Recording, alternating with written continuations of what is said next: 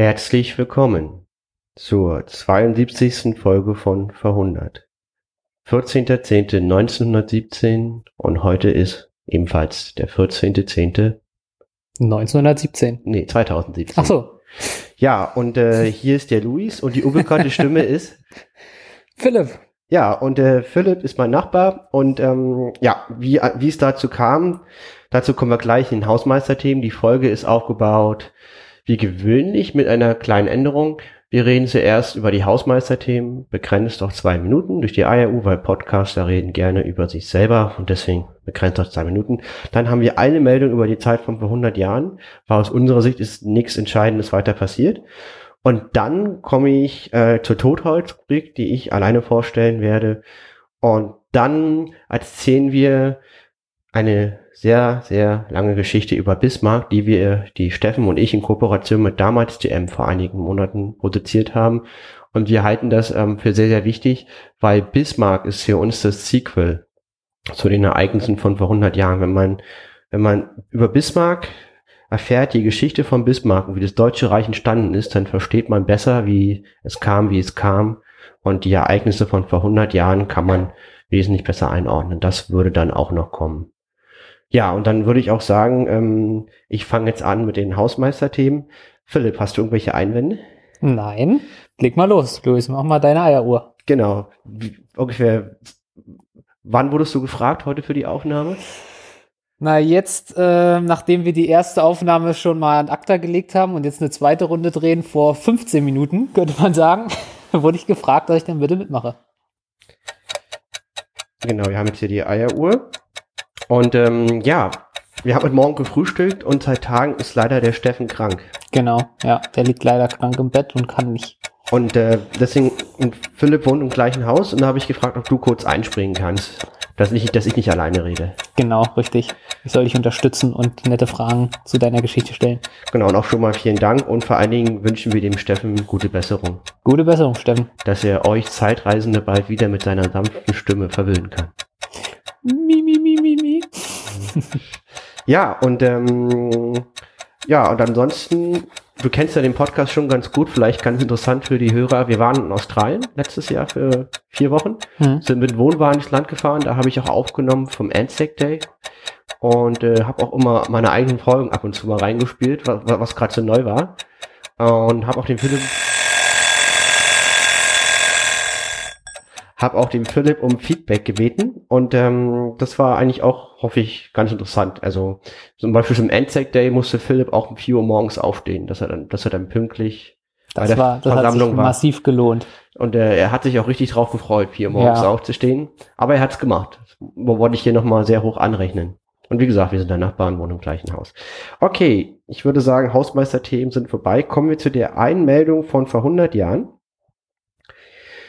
Und zwar Generalfeldmarschall Pau von Hindenburg. Der ist zusammen mit Ludendorff der Führer des deutschen Heers, Heeres in der obersten Heeresleitung in Kreuznach. Und der hatte Geburtstag am 2.10.1917. Philipp, rate mal, was denkst du, wie alt ist er geworden? Ähm, tja, mein, mein, meine Vermutung ist, dass er schon grundsätzlich relativ alt geworden ist und zu dem Zeitpunkt muss er auch schon relativ alt gewesen sein, also so irgendwas um die 60. Er wurde 70 Jahre alt. Ja, okay, cool. Und das vor 100 Jahren, das ist ja heute wie 80, würde ich sagen. 70 Jahre, der ist schon sehr, sehr alt, den haben die ja für den Krieg aus der Pension geholt. Mhm. Ja, und der ist, der führt jetzt sozusagen die deutsche Armee an. Und ähm, ja, ähm, hast du Sauerei. In dem Alter muss man erstmal noch da ordentlich mit rumeskalieren, ja. Also die, die Gedanken beieinander haben und auch die Kraft aufwenden, da wahrscheinlich 24-7 dafür bereit zu stehen, jegliche Entscheidung zu treffen. Würdest du, was, was würde dich daran interessieren, wenn du solche Meldungen hörst? Von dir jetzt, hm? über den Geburtstag, na, wie er den, wie er den erlebt hat. Wie er den erlebt? Äh, ja, und zwar, wer war natürlich dabei? Äh, Harry Graf Kessler, ja? unser, unser, unser Tagebuchschreiber.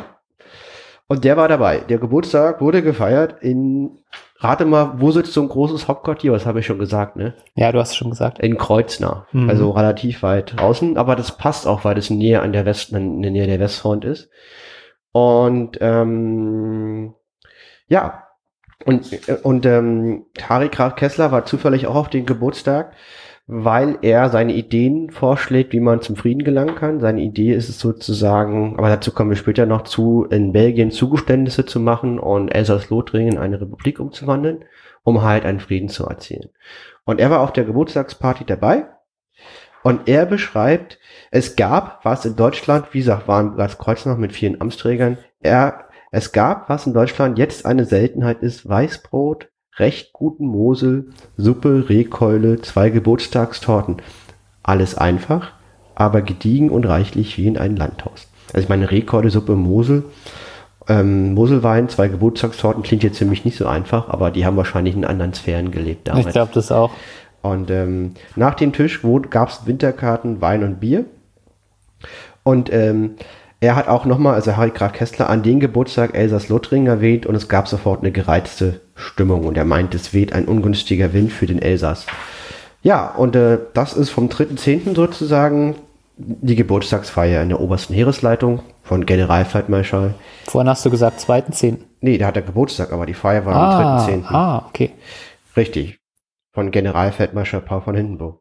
Ja, dann, ähm, Philipp, hast du noch was ob ich noch Anmerkungen habe? Ja, hast du noch eine Anmerkung oder ja, du musst Frage? mir, ja, du musst mir noch mal sagen, war der dritte Zehnte jetzt ein Samstag? Haben die reingefeiert?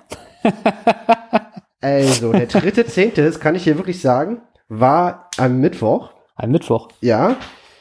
Und der große, ach so, und der hat, der Eintrag ist vom 3.10. und die haben am Abend davor in Hindenburgs Geburtstag ge äh, gefeiert.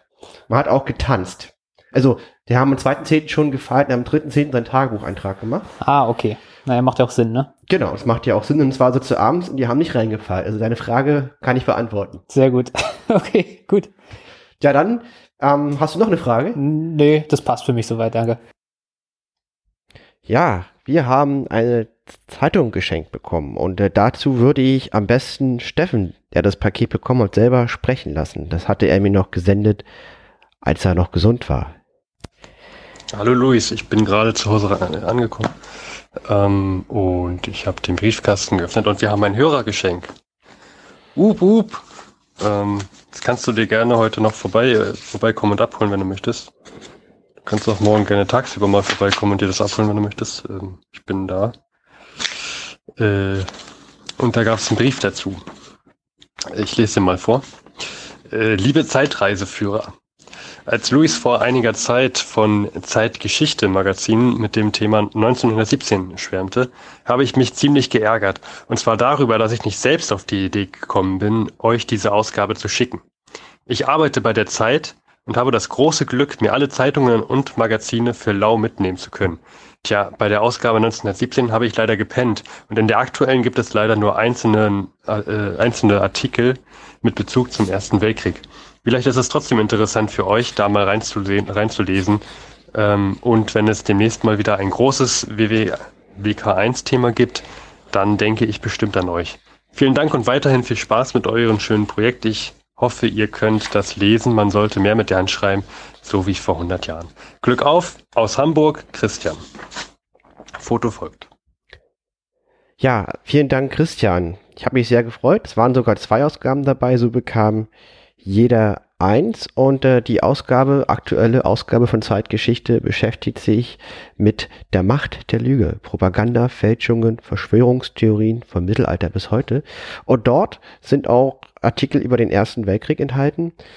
Und äh, zwar über die Propagandamärchen auf beiden Seiten. In diesem Feld ist ja auch Harry Graf Kessler unterwegs und zwar Goldautos, abgehackte Kinderhände, Leichenfabriken. Im Ersten Weltkrieg blühen die bizarrsten Propagandamärchen. Doch so absurd die Fake News beider Seiten auch sind, die Bereitschaft, sie zu glauben, ist grenzenlos. Auch sind auch wie sozusagen auch Fake News, da kann man auch die Klammer zu heute schließen. Und ähm, das ist sehr interessant. Zum Beispiel hier wird eine französische Karikatur gezeigt, wie, ähm, wie, wie ein gefangener Deutscher gefilzt wird und aus seinen Taschen abgehackte Hände fallen. Ähm, so war das Bild der Deutschen damals. Und das stimmt natürlich nicht. Und äh, diese Sachen werden vorgestellt.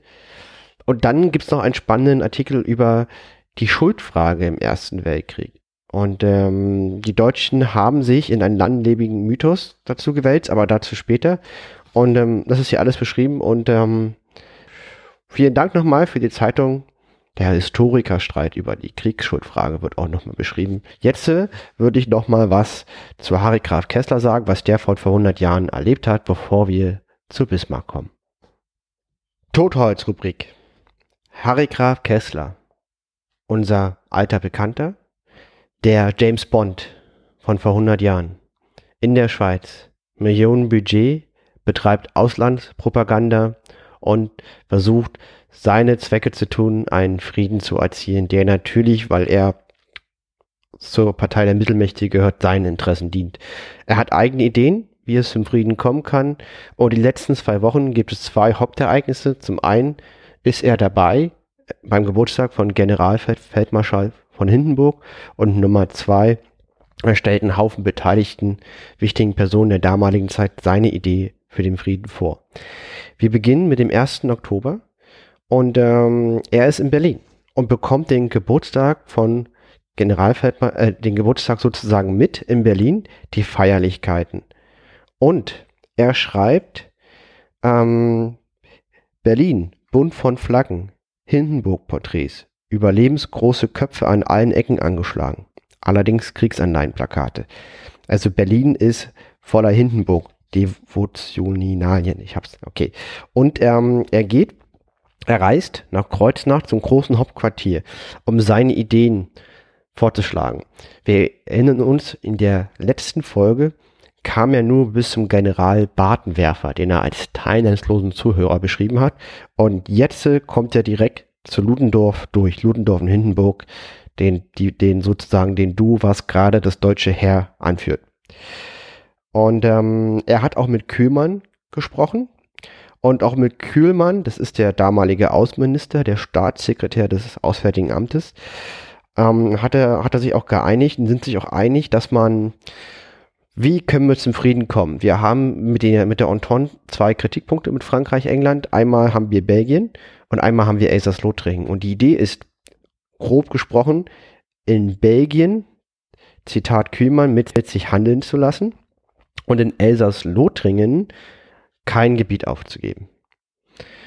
Und ähm, ja, das ist die Idee. Und dazu kommt noch ein interessanter Twist. Elsass-Lothringen war damals Reichsland und die Deutschen haben eine sehr, sehr enge Kontrolle über dieses Land ausgeübt. Das ist denn ja nach dem Deutsch-Französischen Krieg, dann, das haben wir auch später, ähm, den Teil von Bismarck enthalten, kam es sozusagen als Beute des Siegers für Deutschland dazu und die Deutschen kontrollieren dieses Gebiet sehr eng und in auswärtiger Beobachter könnte meinen, dass die Elsass-Lothringer unterdrückt werden. Und die Idee ist, die ähm, Harry Graf Kessler propagiert, dass man Elsass-Lothringen in eine Republik umwandelt, nach dem Vorbild von Hamburg und Bremen. Und das trägt er jetzt Ludendorff vor. Und, ähm, und zwar, er hat anderthalb Stunden Vortrag am 2. Oktober, also an den Tag, wo, Luden, wo Hindenburg Geburtstag hat, bekommt er 90 Minuten bei Ludendorff, um seine Ideen vorzuschlagen. Auch der General Bartenwerfer der letzten Folge ist wieder dabei und er schlägt seine Idee vor. Erklärung Elsass-Lothringen zur Republik. Nach Art Hamburgs oder Brems wird die voraussichtlich baldige Umwandlung des größeren Teils der französischen Sozialisten in eine aktive Friedenspartei zur Folge haben. Und ähm, er hat auch eine sehr, sehr schöne Beschreibung über Ludendorff. Er sagt, er hat blonde Haut und die gesunde Blutfülle des Nordgermans. Ist ein Zitat. Ja. Und ähm, wie gesagt, die Idee ist auch mit dem Außenminister von Deutschem Reich es gab keinen, der hieß Staatssekretär des Auswärtigen Amtes, hieß der Kühlmann abgestimmt. Und aber damals war das so, dass die wirkliche Macht in Deutschland bei Ludendorff und Hindenburg lag. Und jetzt ist die entscheidende Reaktion. Also ich meine, das wäre ein Frieden. Und äh, jetzt ist wirklich der Punkt, wenn Ludendorff die Idee hat, das ist jetzt sozusagen richtig am Puls der Geschichte, wenn er davon überzeugt ist, dann wäre das ein Vorschlag, den das Deutsche Reich ähm, an die Entente propagieren würde. Er findet die Idee aber nicht gut, denn er sagt, und er argumentiert mit völkischen Begriffen, was ich persönlich nicht so schön finde. Also ich sage extra Zitat. Ähm, wenn man das so machen würde, dann würde die Elsass-Lothringerische Beamtenschaft eine Inzucht herausbilden. Und äh, als guter Deutscher wäre es unmöglich, dort sein Recht zu bekommen. Denn die Beamtenschaft sei ja ausschließlich elsässisch. Und äh, ja, er, er misstraut den Leuten da und möchte denen wenig Freiheit geben. Das ist aus seiner Sicht ein Zeichen der Schwäche und findet er nicht gut. Abends war er ja auf den Geburtstag von Hindenburg, da habe ich das ja schon beschrieben. Das war mit der Mosesuppe und Rehkeule und danach Bier im Wintergarten. Und ähm, die Erwähnung schon von Elsass-Lothringen sorgte für gereizte Stimmung. Ist ein heißes Eisen. Also da kam er nicht so weit durch. Und ähm, ich finde, er hat nochmal eine sehr, sehr gute Beschreibung über den Generalfeldmarschall Paul von Hindenburg. Wie gesagt, ich habe auch seine Memoralien hier auf dem Tisch liegen. Die hatte mir der Philipp mal besorgt, den ihr am Anfang gehört habt. Ähm, ja, von 1919 die Memoirien. Und der beschreibt diesen Menschen wie folgt. Der Harry Graf Kessler. In Gesellschaft greift der Feldmarschall in das Gespräch, das Ludendorff fließend führt, stoßweise, kurz und plötzlich ein. Ich denke mir, ungefähr wird es auch so sein, wenn Ludendorff ihm Vortrag hält. Der Stab bildet um beide einen Boden und eine Atmosphäre. Das ist die innerste Zelle des Weltkrieges. Die winzige, mächtige, gespannte Feder, die das Ganze treibt und ordnet. Ja, und ich finde das, das, das finde ich eine sehr, sehr schöne Beschreibung. Ja, und so beschreibt er Situation. Bier getrunken, seine Idee wird abgelehnt. Elsass-Lothringen, heißes Eisen. Und jetzt geht's zurück nach Bern zu seiner eigentlichen Aufgabe. Er trifft auf wieder seinen riesen Bekanntenkreis. Details gehen wir nicht ein, aber seine, sein Bekanntenkreis schlägt, sagt halt auch, Quintessenz, dass seine Idee, auch, er, er, beschreibt es hier in seinem Tagebuch als seine Idee, ja, ähm, als eine der besten Möglichkeiten überhaupt einen Frieden. Oder es wird sogar gesagt, der einzig richtige, der einzige, der zum Frieden führen könnte. Und ja, und äh, wie gesagt, er kann auch seine Briefe an Kühlmann vorweisen und ähm, und er sagt halt auch, wenn wir jetzt aus Elsass-Lothringen statt einer Republik zum Beispiel ein monarchistisches Erbland machen würden, dann würden wir die Franzosen vor den Kopf stoßen und man würde wieder einen verhängnisvollen Mangel an Psychologie gegenüber anderen Nationen vorweisen als Deutsch, als das Deutsche Reich. Das sind die Gedanken, mit denen sie sich damals beschäftigen. Den Rest der Tage bis zum 14. verbringt er abwechselnd in Basel, Zürich und Bern und beschreibt von Abenden mit 40 Künstlern und Kunstfreunden und ähm, Bankett der Kunstgesellschaft im Schützenhaus in Basel. Also es ist wieder sehr, sehr viel unterwegs am Netzwerken und Informationen sammeln und Berichte schreiben. Und äh, so viel zu den Erlebnissen von Harry Graf Kessler in den letzten zwei Wochen. 100 Jahre zurück in der Vergangenheit und äh, ich bedanke mich fürs Zuhören und jetzt im Anschluss kommt eine, eine Sendung über Bismarck, die wir zusammen erstellt haben mit damals TM, ein sehr schöner Podcast von Stefan. Und ähm, das, was Bismarck gemacht hat, das Ergebnis von Bismarcks Politik ist halt das, was jetzt im Ersten Weltkrieg die Rahmenbedingungen stellt. Und äh, wir halten das für relevant dafür und deswegen hängen wir das jetzt hier an die Folge ran. Und ich wünsche euch aber trotzdem schon mal an der Stelle äh, alles Gute und dann die Sendung folgt.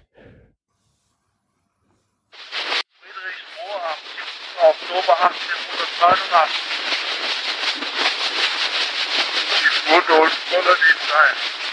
When we lived under a king, they hold his chest and his chest because they could not speak. Großmann Kloster, welches hat die Kloster? Da muss man mit dem Brocken lernen, durch ein gebildetes Bild lernen. Autor,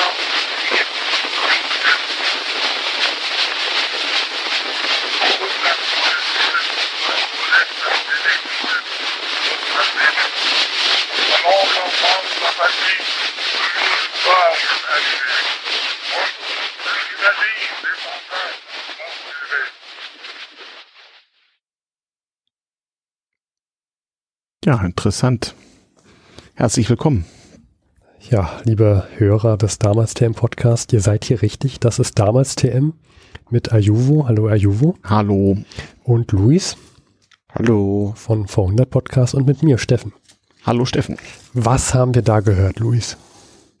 Das war eine der ersten Originalaufnahmen oder die einzige Aufnahme von Bismarck. Otto von Bismarck. Ja. Und das ist das heutige Titel der Sendung, der heutige Titel der Sendung, Mhm. Otto von Bismarck. Was seht ihr, worüber werden wir heute sprechen? Werden wir über seine politischen Aussagen sprechen oder worum soll es hier heute gehen, Ajuvo?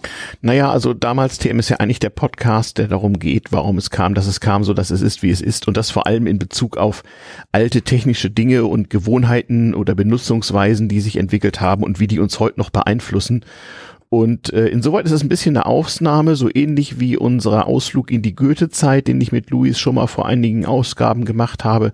So ist das mal wieder ein Ausflug in das 19. Jahrhundert, wo viele Dinge eben so wurden, wie sie wurden, so dass sie sind, wie sie sind. Und mit dem Namen Bismarck ist ganz viel verbunden. Das ist ein Mann, der gelebt hat, ja, fast das ganze 19. Jahrhundert durch. Ähm, also von Napoleons Zeit bis kurz vor die Jahrhundertwende vom 19. auf das 20. Jahrhundert und der Also sozusagen. von 1815 bis 1898. Genau. Und der sozusagen dieses sehr wichtige Jahrhundert äh, als Politiker maßgeblich mitgestaltet hat und damit im Grunde genommen die letzten Reste des, Mit, äh, des Mittelalters äh, sozusagen mitbeseitigt hat und äh, mit, mitbestimmt dafür war, wie das entstand, was uns heute noch beeinflusst, so in Staat und Recht und Gesellschaft und Politik und Parteien, aber auch mit Technik. Nicht eine Technik haben wir ja gerade gehört, eine Edison-Walze mit einer Wachsaufnahme. Von 1889 ist die einzige Aufnahme Genau. von Bismarck. Ich habe sie mittlerweile zehnmal gehört oder so. Und wenn man den Text parallel hat dazu, habe ich jetzt sogar einige Satzfragmente verstanden. Ja, es ist sehr schwierig zu hören. Mhm. Ähm, zu Otto von Bismarck, das, du sagtest gerade, dass, der hat uns sehr beeinflusst. Mhm. Ähm, mit uns meinst du wahrscheinlich äh, uns Deutsche. Nicht nur uns Deutsche. Bismarck war im 19. Jahrhundert nach allen auch damals schon gemachten Meinungsumfragen der bekannteste Mensch Europas. Also das war äh, noch, noch mehr als Angela Merkel heute. Also egal wo bei der damaligen Kommunikation, muss man ja auch bedenken, die im Wesentlichen über Zeitungen stattfand, äh, kannte buchstäblich jedes Kind in Europa Bismarck. Das war sozusagen der Politiker TM.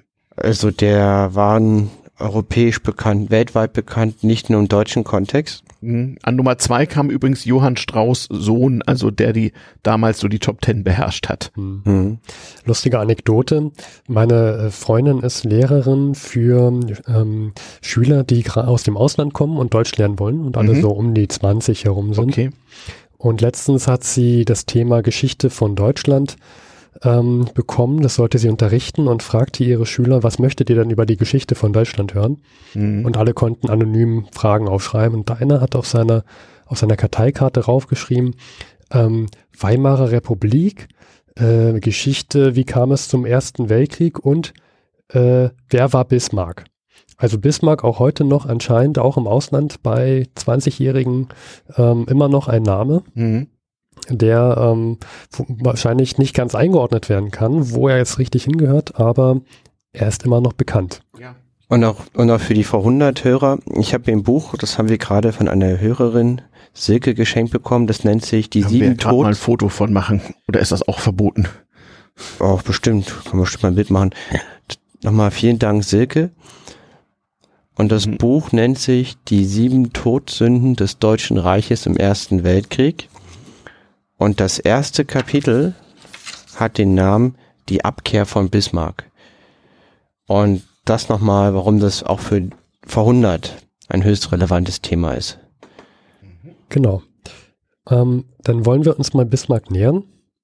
Würden wir uns jetzt einfach mal zu seinen frühen Zeiten beginnen, hinbegeben. Mhm. Mhm. Ähm, was ist denn so das Früheste, mit, was ihr mit Bismarck anfangen wollen würdet? Ich habe ja schon einige Geschichten gehört, dass er sehr rüpelhaft wohl war in seiner Jugend. Du meintest auch, dass er mal von Göttingen ausgeschlossen wurde. Ich habe zum ersten Mal, also Bismarck hat man natürlich im Schulunterricht äh, so mitgekriegt, ne, so ähm, im Grunde genommen äh, als das, wozu er nach seinem Tode idealisiert worden ist. Da ging ja im ganzen Deutschen Reich so eine Bismarck-Verehrung los. Jede Kleinstadt hatte ihren Bismarck-Turm. Es gab Bismarck-Heringe, Bismarck, ich weiß nicht was, der eiserne Kanzler etc. Pipapo und der Geschichtsunterricht des 19. Jahrhunderts in deutschen Schulen äh, äh, handelt natürlich in ganz wesentlichen Teilen davon, was der Mann so alles gemacht hat, weil man an dem eben viel erzählen kann, weil der hat ja überall mitgemischt. ne? Und die früheste Erinnerung auf die Frage wäre für mich der 1. April 1815, Geburt von Bismarck in Schönhausen. Das ist in Sachsen-Anhalt, Genau. eine alte Adelsfamilie. Da gibt's auch ein Dorf, was Bismarck heißt, ne? Und in, das kann durchaus sein, dass, Mhm. wenn du das sagst, bestimmt. Ja, äh, bin mir nicht ganz sicher, aber ähm, das war zur damaligen Zeit ja nicht ganz unüblich. Also der stammte aus einem alten Adelsgeschlecht, wollen wir schon Die- mal festhalten. Genau, die waren so alt, dass Mhm. für die sogar die Hohenzollern neue zugezogene Genau. schwäbische Adlige waren. Genau. Also die Hohenzollern, das Die waren also Königshaus. deutlich vor 1400 schon da. richtig, es gibt So, auch so wie die Gänse zu Putlitz oder die von Seebachs oder so. So alte Adelsfamilien halt. Richtig, also ich habe hier ein Bild, ich habe hier so ein Bildband von Mhm. 1915 über Bismarck und da sind auch dann aus dem 14. Jahrhundert männliche Ahnen Mhm. und aus, äh, aus dem Jahr 580 gibt's halt schon männliche Ahnen und zwar aus der gleichen Region. Also die Familie ist tief verwurzelt in der DNA von Sachsen-Anhalt Mhm. Uraltes Ahnengeschlecht. sozusagen und Adlige, wohlhabend, Genau. Gutsbesitzer. Es hieß dann ja später, wie etwa auf den Schnapsflaschen, auch noch Fürst Bismarck. Das hat eine Weile gedauert. Also Bismarck hat auch in der damaligen Adelshierarchie Karriere gemacht, wurde also äh, äh, erst erstmal Graf und schließlich Fürst und bekam ein Herzogtum zu lehen. Also alles unter König, was man so werden konnte, hat er dann für seine Leistungen äh, vom deutschen, äh, vom preußischen König und vom deutschen Kaiser bekommen. Aber das kriegen wir später. Hm? Also der, der Mann stammte also wohlgemerkt, und das war ja meine Einführung hierzu, der stammte sozusagen noch so aus den Resten von Mittelalter, die sich auch nach Aufklärung und Napoleon in Deutschland erhalten hatte und er stammte aus einer recht ländlichen Gegend, wo es einem schon langsam langweilig werden konnte. Wir hatten ja in unserer Episode über die Goethe-Zeit und in der Zeit, zu Goethes Lebzeiten, ist Bismarck geboren. Äh, Goethe lebte bis 1826, Bismarck geboren 1815, also gerade am Ende von Napoleons Herrschaft. Der hat also auch noch diese Zeiten erlebt, als Reisen äußerst beschwerlich war und man nicht etwa jeden Tag, sondern alle paar Tage mal eine Zeitung zu Gesicht bekam und das war so ungefähr die Info über die Welt, ne, die man hatte. Ansonsten jeden Sonntag Gottesdienst, zwecks Weltbild. Und äh, sein Vater war adlig, sehr rückwärtsgewandt. Seine Mutter war 18 Jahre jünger als der Vater und Tochter von Staatsbeamten und wesentlich moderner eingestellt als der Vater. Mhm. Aber Bismarck mochte seine Mutter nicht. Es ist überliefert, dass er seine Mutter als kalt und zurückweisend beschrieb oder empfunden hat. Mhm. Also eher ein Drang, ein Hang eher zu der adligen Familie. Das äh, ist halt, Ist nicht überliefert, aber Ist jetzt nicht könnte man vielleicht annehmen. ja, ist auf jeden Fall sehr geprägt von Idealen seines Vaters. Hm, hm. Mhm. Wie ging es denn los mit der Ausbildung? Wo geht denn, wo geht man, wo geht denn so ein junger Herr Bismarck äh, los? Wo geht er denn studieren? Also der hat äh, zugesehen, dass er da wegkam aus dieser doch recht äh, äh, recht sandigen Einöde in der Altmark. Mhm. Der ging zum Studieren nach Göttingen und da ist mir der zum ersten Mal als Privatmann begegnet. In Göttingen gibt's nämlich heute noch ein Bismarck-Häuschen. Das ist so ein, so ein kleines Häuschen auf die Stadtmauer drauf gebaut. Äh, denn der Herr von Bismarck war offensichtlich ein derartiger Flegel, dass ihn, man beachte bitte, weil er nur noch Herr von Rang und Stande war, äh, und die Studenten ja damals nicht der allgemeinen Gerichtsbarkeit unterstanden, sondern der Universitätsgerichtsbarkeit, die sehr viel milder war den Studenten gegenüber. Die normalen Bürger hatten also gar nichts zu sagen. Aber mittels Stadtratsbeschluss hat man den Herrn also aus der Stadt verbannt, weil er ein so, solcher Flegel war.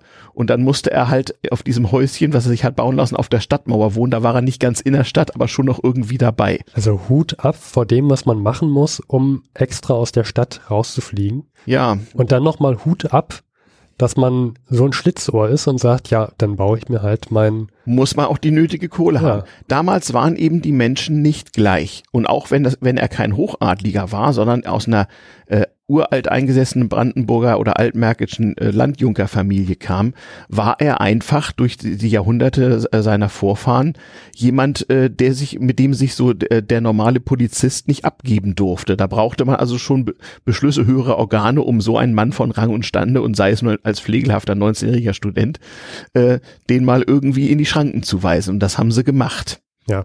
Ich muss mir aber trotzdem dann selber als Bismarck, muss ich mir erstmal erlauben, so frech zu sein, zu sagen, dass ich mir jetzt dieses Häuschen auf der Mauer aufbaue. Ja, wenn du genug Kohle hast, ne? Ja, klar. Äh, dazu kann man noch gleich zu einem wesentlichen Charaktermerkmal von Mhm. Bismarck nennen. Er war überhaupt nicht hörig. Genau. Er war ein Rebell durch und durch und hat Befehle nicht entgegengenommen. Nie, Noch nimmer, nie. Noch nie, schon Genau. seitdem er klein war und es wurde im Alter nicht besser, sondern schlimmer. Genau, das, und das sieht man da schon. Übrigens, das soll man noch anfügen, äh, Göttingen war damals auch ein Auslandsstudium. Göttingen war nicht Preußen, das gehörte zum Königreich Hannover. Mhm. Und in der Zeit, als er dort studierte, herrschte noch Georg IV., König von Großbritannien, äh, als Kurfürst von Hannover auch über Göttingen und war der Rektor der Universität von Amts wegen. Also äh, Bismarck als Preuße war außerdem noch ein Ausländer in Göttingen. Er hat dort drei Jahre studiert und dann 35 sein erstes juristisches Examen abgelegt. Dann Ja. 1835. Genau, genau. Äh, Und dann ging er nach Berlin, um weiter zu studieren. Mhm. Mhm. Wisst ihr ungefähr, wie alt er denn war? Naja, äh, 1833, als er nach Berlin ging, um weiter zu studieren, war er dem, demgemäß 18. Mhm. Hm. Ein Flegel halt eben. Gut, also kann man sagen, in Göttingen hatte er so, was man heute seine Spät-Teenie-Phase sagen würde. Wenn man, wenn man so will, ja, ich meine 1835 erstes Staatsexamen, der Typ war kein Langzeitstudent.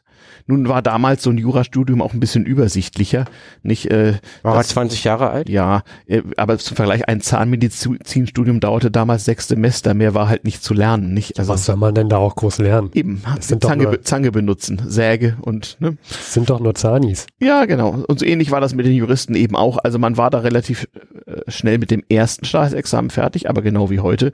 Dann wurde es natürlich erstmal ernst und man musste sozusagen, heute heißt das Referendar, ne? also Hilfsbeamte und Schüler in der staatlichen Verwaltung werden, um dann mal tatsächlich mit seiner Juristerei was anfangen zu können. Und das ist, hat er auch gemacht. Und das hat er in Berlin gemacht. Genau. Zunächst mal beim Berliner Stadtgericht.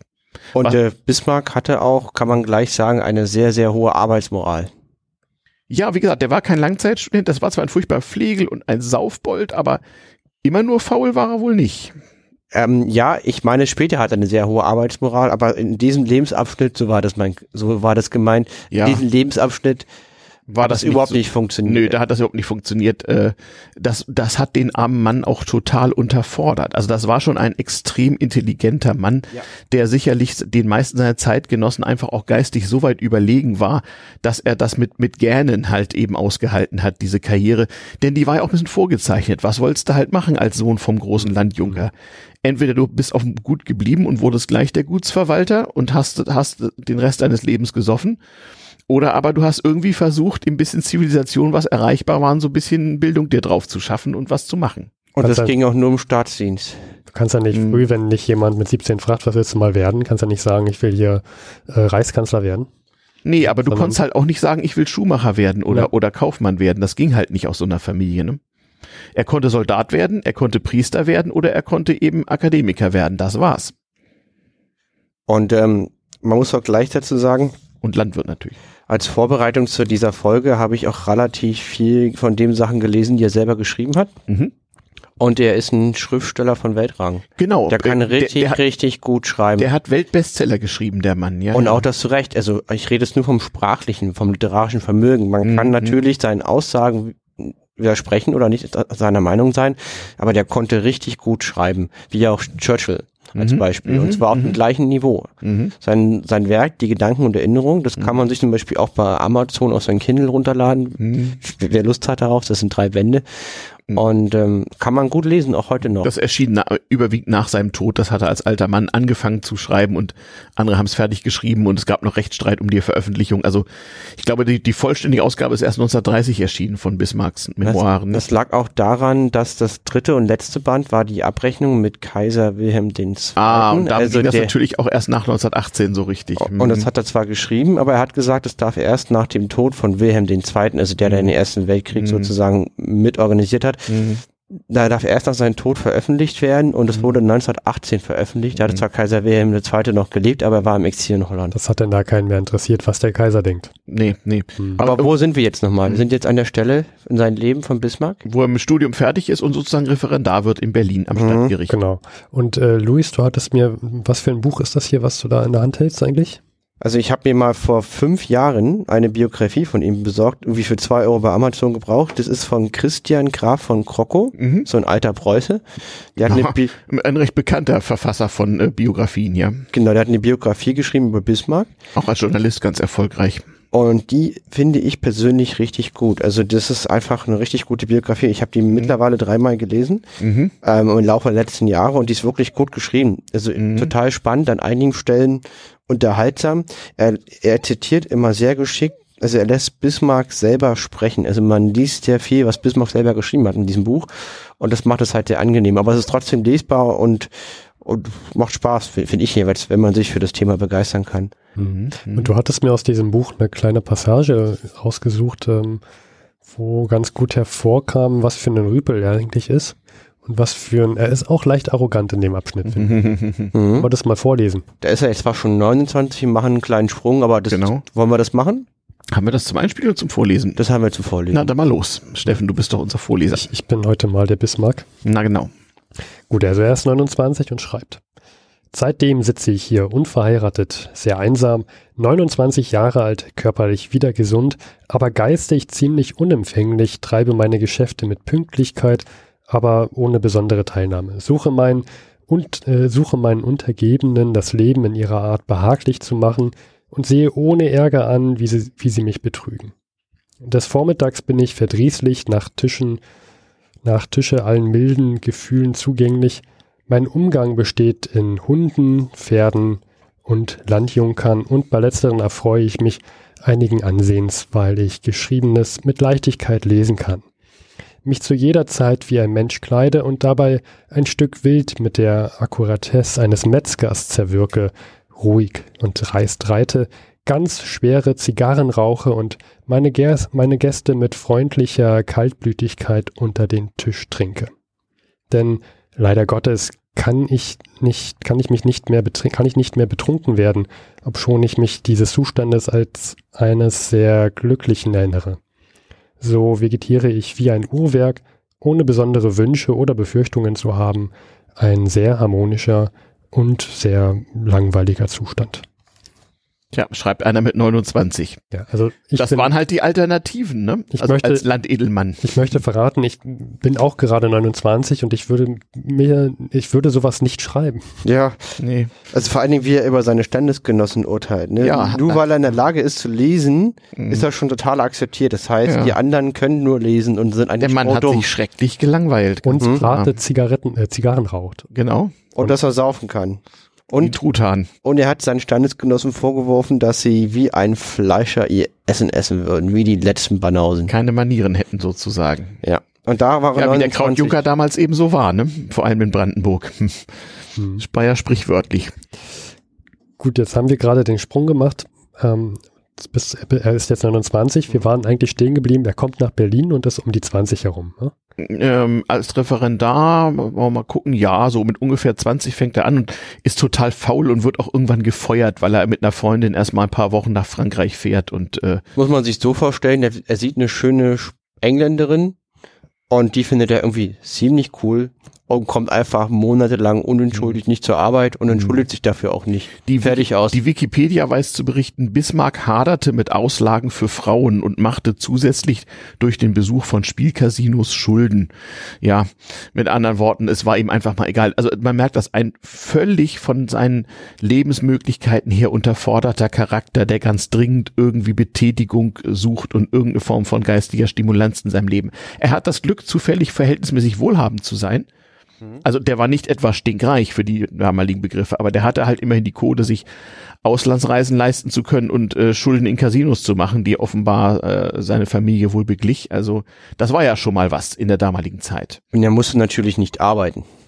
Er musste nicht. Auf der anderen Seite, naja, er hat diesen Verwaltungsdienst schon angefangen in der Hoffnung, eine sinnvolle Arbeit für sich zu finden.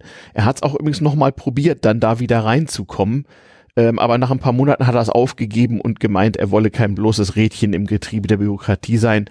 Zitat, ich will aber Musik machen, wie ich sie für gut erkenne, oder gar keine. Also entweder ne, my way or the highway, wie man heute sagen würde. So ein Typ war das. Das klingt schon eher nach dem Bismarck, den wir in der Schule gehabt hatten. Mhm. Ja, also Dann- seine, seine Gedanken durchsetzen. Genau. Dann ging, das ja weiter, nicht? Er hat dann wie, nachdem er festgestellt hat, also mit Staatsbeamtentum und Juristerei, das ist es jetzt erstmal nicht. Dann hat er es mit Militär probiert, hat seinen einjährig freiwilligen Militärdienst gemacht, natürlich als als äh, Adliger, äh, nicht als gemeiner Soldat, nicht, sondern da war man dann Kadett und dann sicherlich auch Leutnant, wenn man fertig war. Warte mal, da kann ich was sagen. Er war Flügelmann bei den Greifswalder Jägern. Ich habe hier ein Bildband von Also- 1915 und da Ja. sind Mhm. über 100 Bilder aus Bismarcks Leben. Und da ist auch ein Bild von Bismarck als Flügelmann bei den Greifswalder Jä- Jägern und deswegen vermute ich mal, Also jemand, der zu Pferd durch die Gegend reitet. Ähm, Moment, du sagst hier Bild, also eine Zeichnung. Kavallerie. Zeichnung, ne? Zeichnung. Es war aber, hier steht, also in dem Bild sind das Fußsoldaten. Hm. Aber Aha. Jäger ist eigentlich, obwohl Jäger können, Jäger Ja. sind eigentlich leichte Fußsoldaten. Ja. Ist auch egal. Ist auch nicht weiter tragisch, war ja auch bloß ein Jahr. Und dann hat er überlegt, so was kannst du noch machen? Naja, gut verwalten. Und da ging er, Greifswald der Jäger, Greifswald war ja damals äh, 20 Jahre vorher äh, von Schweden nach Preußen gekommen.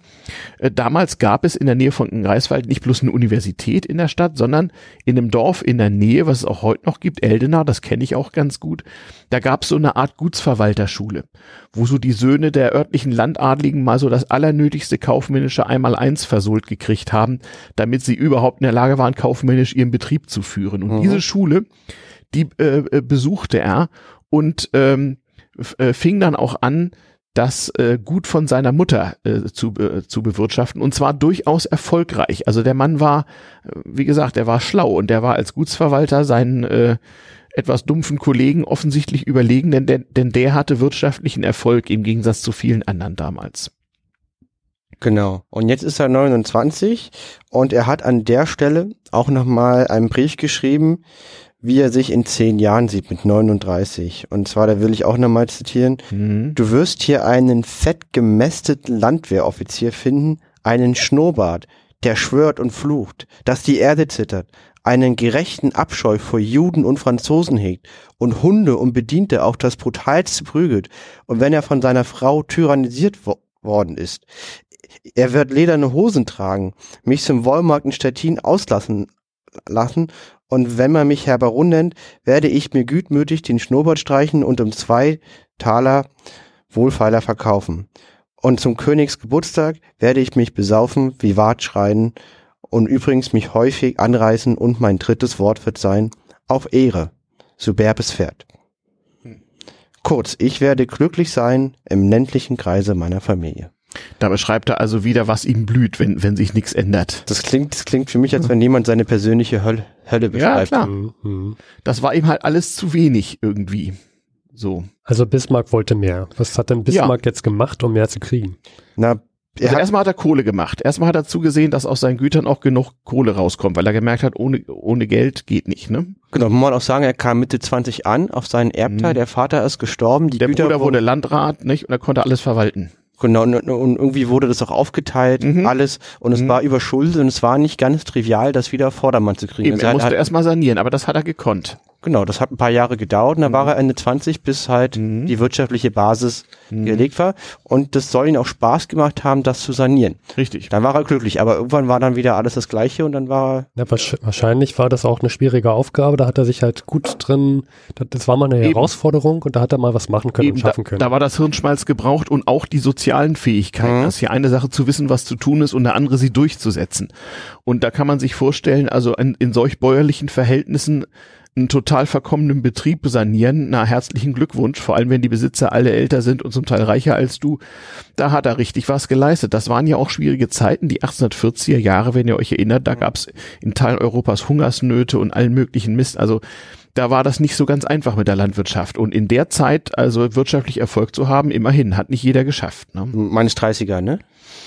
Ja, 30er, 40er. Nicht? Also Genau, in ja. Irland zum Beispiel war die Hungersnot in 40er, also ist ein bisschen verschieden, aber das waren nicht so die einfachsten Jahre für die Landwirtschaft. Also ich habe ich hab irgendwie gelesen, dass das eher gute Jahre waren, zumindest was als Gutsherr. Also klar, du hast schlechte Ernten gehabt, Mhm. aber dass man als Gutsherr Ja, die Preise gut verdient gut, hat, ne? dass die Ja. Preise gut waren. Ist ja eben, ist ja eine Sache, was produziert wird und der andere, was Genau. das Ganze kostet. Das ist schon richtig. Und ähm, Ja. Dann ging's weiter, ne? Studienreisen und so. Also als er dann Mhm. saniert hatte, hat er erstmal, okay, ein bisschen die Welt sehen, also soweit man das halbwegs konnte. Wie gesagt, wie man damals reist, war so ein Ding. Vorteil, haben wir ja schon gelernt bei damals TM, ab den 1840ern gab es so langsam mal Eisenbahnen. Mhm. Noch nicht so Netz mit Umsteigen und oder gar Kurswagen und so, sondern man muss noch den Bahnhof wechseln. um mit einer anderen Eisenbahn zu fahren, aber man konnte sich immerhin mit so ein paar Unterbrechungen so durch Europa hangeln schon und ein bisschen Boot fahren und so. Also er fuhr nach Frankreich, nach England, in die Schweiz. In Biarritz soll er mal ersoffen äh, sein, fast, sagt die Legende.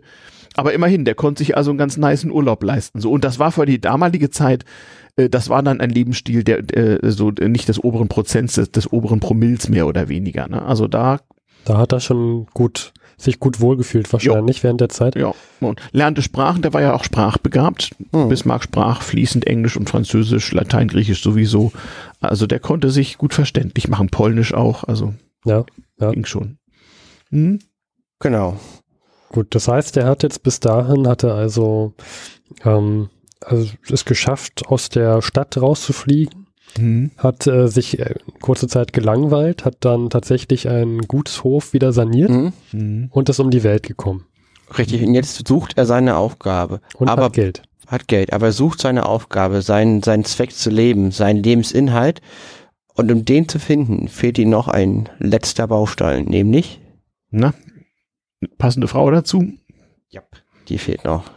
Ja, die hat er ja mit etwas Mühen gekriegt, wie das damals. Das war ja auch so ein Problem, so als Landadliger. Man konnte ja nicht, nicht irgendwen heiraten und äh, wenn man dann wen heiraten wollte und dann musste gucken, war die vielleicht schon vergeben und wenn nicht, muss man wen fragen und ist das dann standesgemäß und ich weiß nicht was alles. Also er musste sich ganz schön Mühe geben und musste äh, bei seinen zukünftigen Schwiegereltern ganz schön kratzen. Das kommt jetzt, glaube ich, ne? Richtig. Ähm, er war bekannt als toller Bismarck und war als Brautwerber eine Person von zweifelhaftem Ruf. Und Wegen der sein, Frauengeschichten früher, ja, ja. und sein Gut Kniephof wurde in Kneiphof umgetauft. Das sagt ja wohl alles. Also der, Genau. Mhm. der war jetzt nicht so die super Partie, weil er, weil er halt moralisch so zweifelwürdig war. Und seine Auserwählte, die Johanna, die hatte sehr gut vernetzte Pietisten, strenggläubige Eltern, Pietisten, das sind Mhm. Gott, sehr eine strenggläubige, protestantische Glaubensrichtung, die das mit dem spaßfrei Leben sehr ernst nimmt. ja, sehr, sehr ernst. Und die Mhm. hatten, waren gut vertratet und die fanden den überhaupt nicht ähm, angemessen. Genau. Wie ihr Töchterlein. Um Gottes Willen, unsere Tochter unter dieser Raufbold. Kann man sich sehr gut vorstellen, ja. Und, und, und der fand aber seine Johanna ziemlich toll. Mhm. Und die wollte er unbedingt haben. Und da hat er an seinen zukünftigen Brauteltern einen Brief geschrieben. Und den haben wir vorbereitet und spielen einfach mal an der Stelle ein. Mhm, Ich mache hier mal den Regler auf. Da bin ich ja mal gespannt.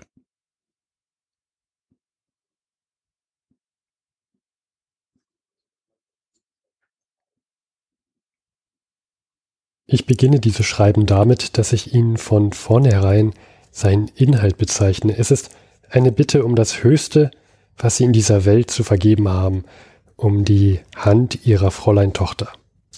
Ich verhehle mir nicht, dass ich dreist erscheine, wenn ich, der ich erst neuerlich und durch sparsame Begegnungen Ihnen bekannt geworden bin, den stärksten Beweis von Vertrauen beanspruche, den Sie einem Mann geben können.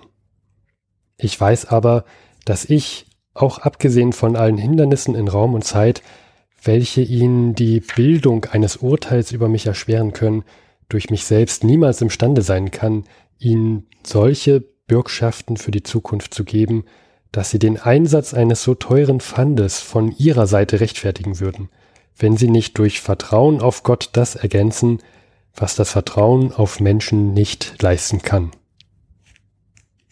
Ich finde, das ist, Mhm. ich finde, das ist ein diplomatisches Meisterstück erste gute Wahl. Man muss sich das nochmal Mhm. vorstellen. Die Eltern waren Pietisten und Mhm. er räumt sofort ehrlich ein, dass die Vorwürfe an seiner Person nicht unberechtigt sind und er eigentlich gar nicht rechtmäßig die Tochter anfragen Mhm. darf zu heiraten, außer mit der Gnade Gottes. Das Motiv der Vergebung ist ja bei den Christen Mhm. sehr weit oben angesiedelt. Da wusste er, wo er ansetzen kann. und er hat halt den Finger genau in der Wunde gesetzt, nach dem Mhm. Motto, Gott, Gott spricht, Jesus spricht von Vergebung. Mhm. Und deswegen musst du mir deine Tochter geben. genau. Ein diplomatisches Meisterstück. Also er wusste ganz genau, wie er argumentieren Wobei musste. Erfolg hatte er erstmal nicht. Er musste dann noch persönlich antreten. Erstmal war, war Vater hinhalten auf den Brief. Ja, aber zumindestens, also er hat, dieser Mhm. Brief hat es nicht aufgehalten. Weil ist Genau. auch die Frage, musste man nicht generell sich nochmal blicken lassen? Ja, das ohnehin. Aber jedenfalls hat er nicht einfach so das Ja gekriegt, sondern musste da wirklich ein bisschen gucken, dass er irgendwie klarkommt. Wobei wie, die Familie seiner seiner Frau nicht, die waren zwar auch von Adel, aber die waren jetzt nicht irgendwie eine Liga höher oder irgendwie sowas. Also das war ja bei den Adligen auch noch so ein Problem, dass man dann auch in der richtigen Liga spielt. Das Problem hatte er immerhin nicht. Es ging tatsächlich um seinen bisherigen Lebenswandel und seinen Ruf, dem so äh, vorauseilte und naja, dann ausgerechnet eine Tochter aus spießigstem Hause zum Heiraten. Ist eben nicht so einfach. Das heißt ja auch, dass, also ich nehme doch mal an, er hat sie auch tatsächlich bekommen und geheiratet. Ja, ja, 1847 haben sie geheiratet. Hm. Das heißt ja dann auch, dass er sich einen anderen Lebenswandel, also dass er einen Lebenswandel durchführen musste und sich Absolut. Also äh, Ein anderes er Leben hat sich, vorstellen hat, musste. er haben sich erstmal Kinder angeschafft. 1848 eine Tochter, 1849 und 52 zwei Söhne. Ähm, haben alle überlebt, was damals ja auch nicht selbstverständlich war. Drei Kinder waren damals äh, für so jemanden eher wenig. Das war oft hatten die Leute fünf oder sechs, weil eben auch nicht alle überlegten, überlebten. Diese Kinder sind aber alle, die Tochter ist richtig alt geworden, starb 1926, die Söhne starben Anfang des 20. Jahrhunderts, haben also ein für damalige Zeit äh, leicht unterdurchschnittliches Alter erreicht. Aber offensichtlich also waren die gesund. Also ja, wurde dann erstmal dreifacher Vater und hatte dann nun erstmal zu tun. Und die Eltern, wie gesagt, die Pietisten waren sehr weit im preußischen Staatsapparat angesiedelt, sehr Mhm. weit oben und das hat ihm später geholfen. Ja, die haben ihm geholfen. Also ganz klar, diese Schwiegereltern, auch wenn das jetzt nicht Leute von ganz weit oben waren, die hatten schon Beziehungen. Nicht? Ähm, da kam schon was äh, zusammen und äh, äh, Netzwerk bauen konnte der Mann auch ganz gut. Und ähm, Bismarck war nicht in seiner Jugend nicht als sehr gläubig bekannt. Danach ist er als gläubiger Mensch beschrieben worden, der an Gott glaubt. Ich, ich würde noch mal, das klingt ja jetzt so, ihr habt jetzt gerade Verbindungen und Beziehungen ähm, erwähnt. Das klingt ja jetzt fast so, als ob er sie nur geheiratet hätte, um äh, gute Beziehungen zu bekommen. Nee, nee, nee, nee, nee, überhaupt nicht. Die, die, die, Mhm. waren, die waren echt verliebt, weil äh, äh, mit, mit seiner Mutter hatte er es nicht so. Und äh, das war also relativ klar, dass das eine Frau war, wo er also auch, auch äh, emotional äh, ein bisschen Anlehnungen hat finden können. Also die war schon wirklich wichtig für den Mann. So ist das nicht. Das wird von allen Quellen als eine überaus glückliche Ehe beschrieben, was Mhm. total überrascht, wenn man sich das Image von diesem Blut- Mhm. und Eisenredners sich Mhm. vorstellt, dass er so eine gute Ehe geführt hat. Aber das, ja, passt ja auch so ein bisschen in die, ähm, in, das passt auch so ein bisschen, weil er vorher einen sehr krassen Lebenswandel hatte, sie heiratet und jetzt, du sagst, Mhm. dann auf einmal sehr religiös wird. Ja, zumindest sich den ko- resi- religiös-konservativen Gebräuchen seiner Schwiegerelternfamilie da ein bisschen anpasst, die ihn ja auch fördern. Ähm, wie gesagt, der ganze Mensch kam zwar natürlich aus konservativen, altadligen Verhältnissen, war aber von seiner ganzen Lebensart äh, zunächst mal, von seiner Anlage überhaupt kein Konservativer. Ähm, aber er ist das, sagen wir mal, im, im positiven intellektuellen Sinne geworden, nicht so im Sinne des schlechten Konservativen, der immer äh, rückwärtsgewandt äh, guckt, früher war alles besser, sondern einer, der sozusagen auf der Suche ist nach den wenigen Regeln, die wohl immer gelten, nicht? Äh, äh, und die man deswegen möglichst nicht abschafft und nicht nach dem, was einfach nur früher war und deswegen stimmt es. Also nicht ist so war, so bleibt so, haben wir es schon immer so gemacht, sondern was ist es eigentlich, was sozusagen ewig Bestand hat und da soll man nachstreben diese Art Konservatismus. Und dem, dem hat er also ideologisch eigentlich immer die Treue gehalten, obwohl er ja später von seinem Tun ein für damalige Verhältnisse ausgesprochen fortschrittlicher Politiker werden sollte. Aber der hatte schon moralische Grundlagen und konnte sich mit den Liberalen, den Kirchenleuten, den Sozialdemokraten schon unterhalten auf der, auf der Grundlage, die er hatte und hatte da zumindest so ein intellektuelles Bezugsgerüst sozusagen. Also auch wenn er Reden hielt, konservative Reden, mit, womöglich gar mit biblischem oder christlichem äh, Bezug, dann war das aber immer recht, trotzdem recht handfest und bodenständig dabei. Aber er hatte das schon ähm, gut begriffen und hatte also Bibel und Katechismus wirklich äh, hundertprozentig drauf. Das musste man in so einer Familie ja auch haben. Genau, absolut. Also in der Zeit hat er seinen Wertekosmos entwickelt. Er war ein Konservative. Er wollte bewahren, die Weltordnung bewahren. Er wollte die Welt von seinem Gut. Er war der Gutsherr. Er hat sich um seine Untergebenen gekümmert und er wollte immer diese Welt erhalten. Und das war aber das Ziel seines Bestrebens. Mhm. Er wollte die preußische Monarchie erhalten, Mhm. den Adel, den Gutsbesitz. Wo du jetzt sagst, preußische Monarchie, wie kam er denn jetzt eigentlich hin? Naja, er wurde erstmal Kommunalpolitiker, wie das eben so ist. Ne? Er saß dann also wieder auf seinen erfolgreichen Gütern, war nun also junger Familienvater Mhm. und äh, Irgendwann wurde er dann auch mal Landrat. Das war so das meiste, was man so werden konnte in, in so einem, in so einem etwas ländlichen äh, äh, äh, Kreis dort. Und äh, als Herr Landrat war man ja auch so der unterste Vertreter, sagen wir mal, der zentralen Staatsmacht in Preußen. Hatte relativ viel zu sagen äh, lokal. Und von da aus ist er aufgestiegen, nicht in den äh, Provinziallandtag, also jede preußische Mhm.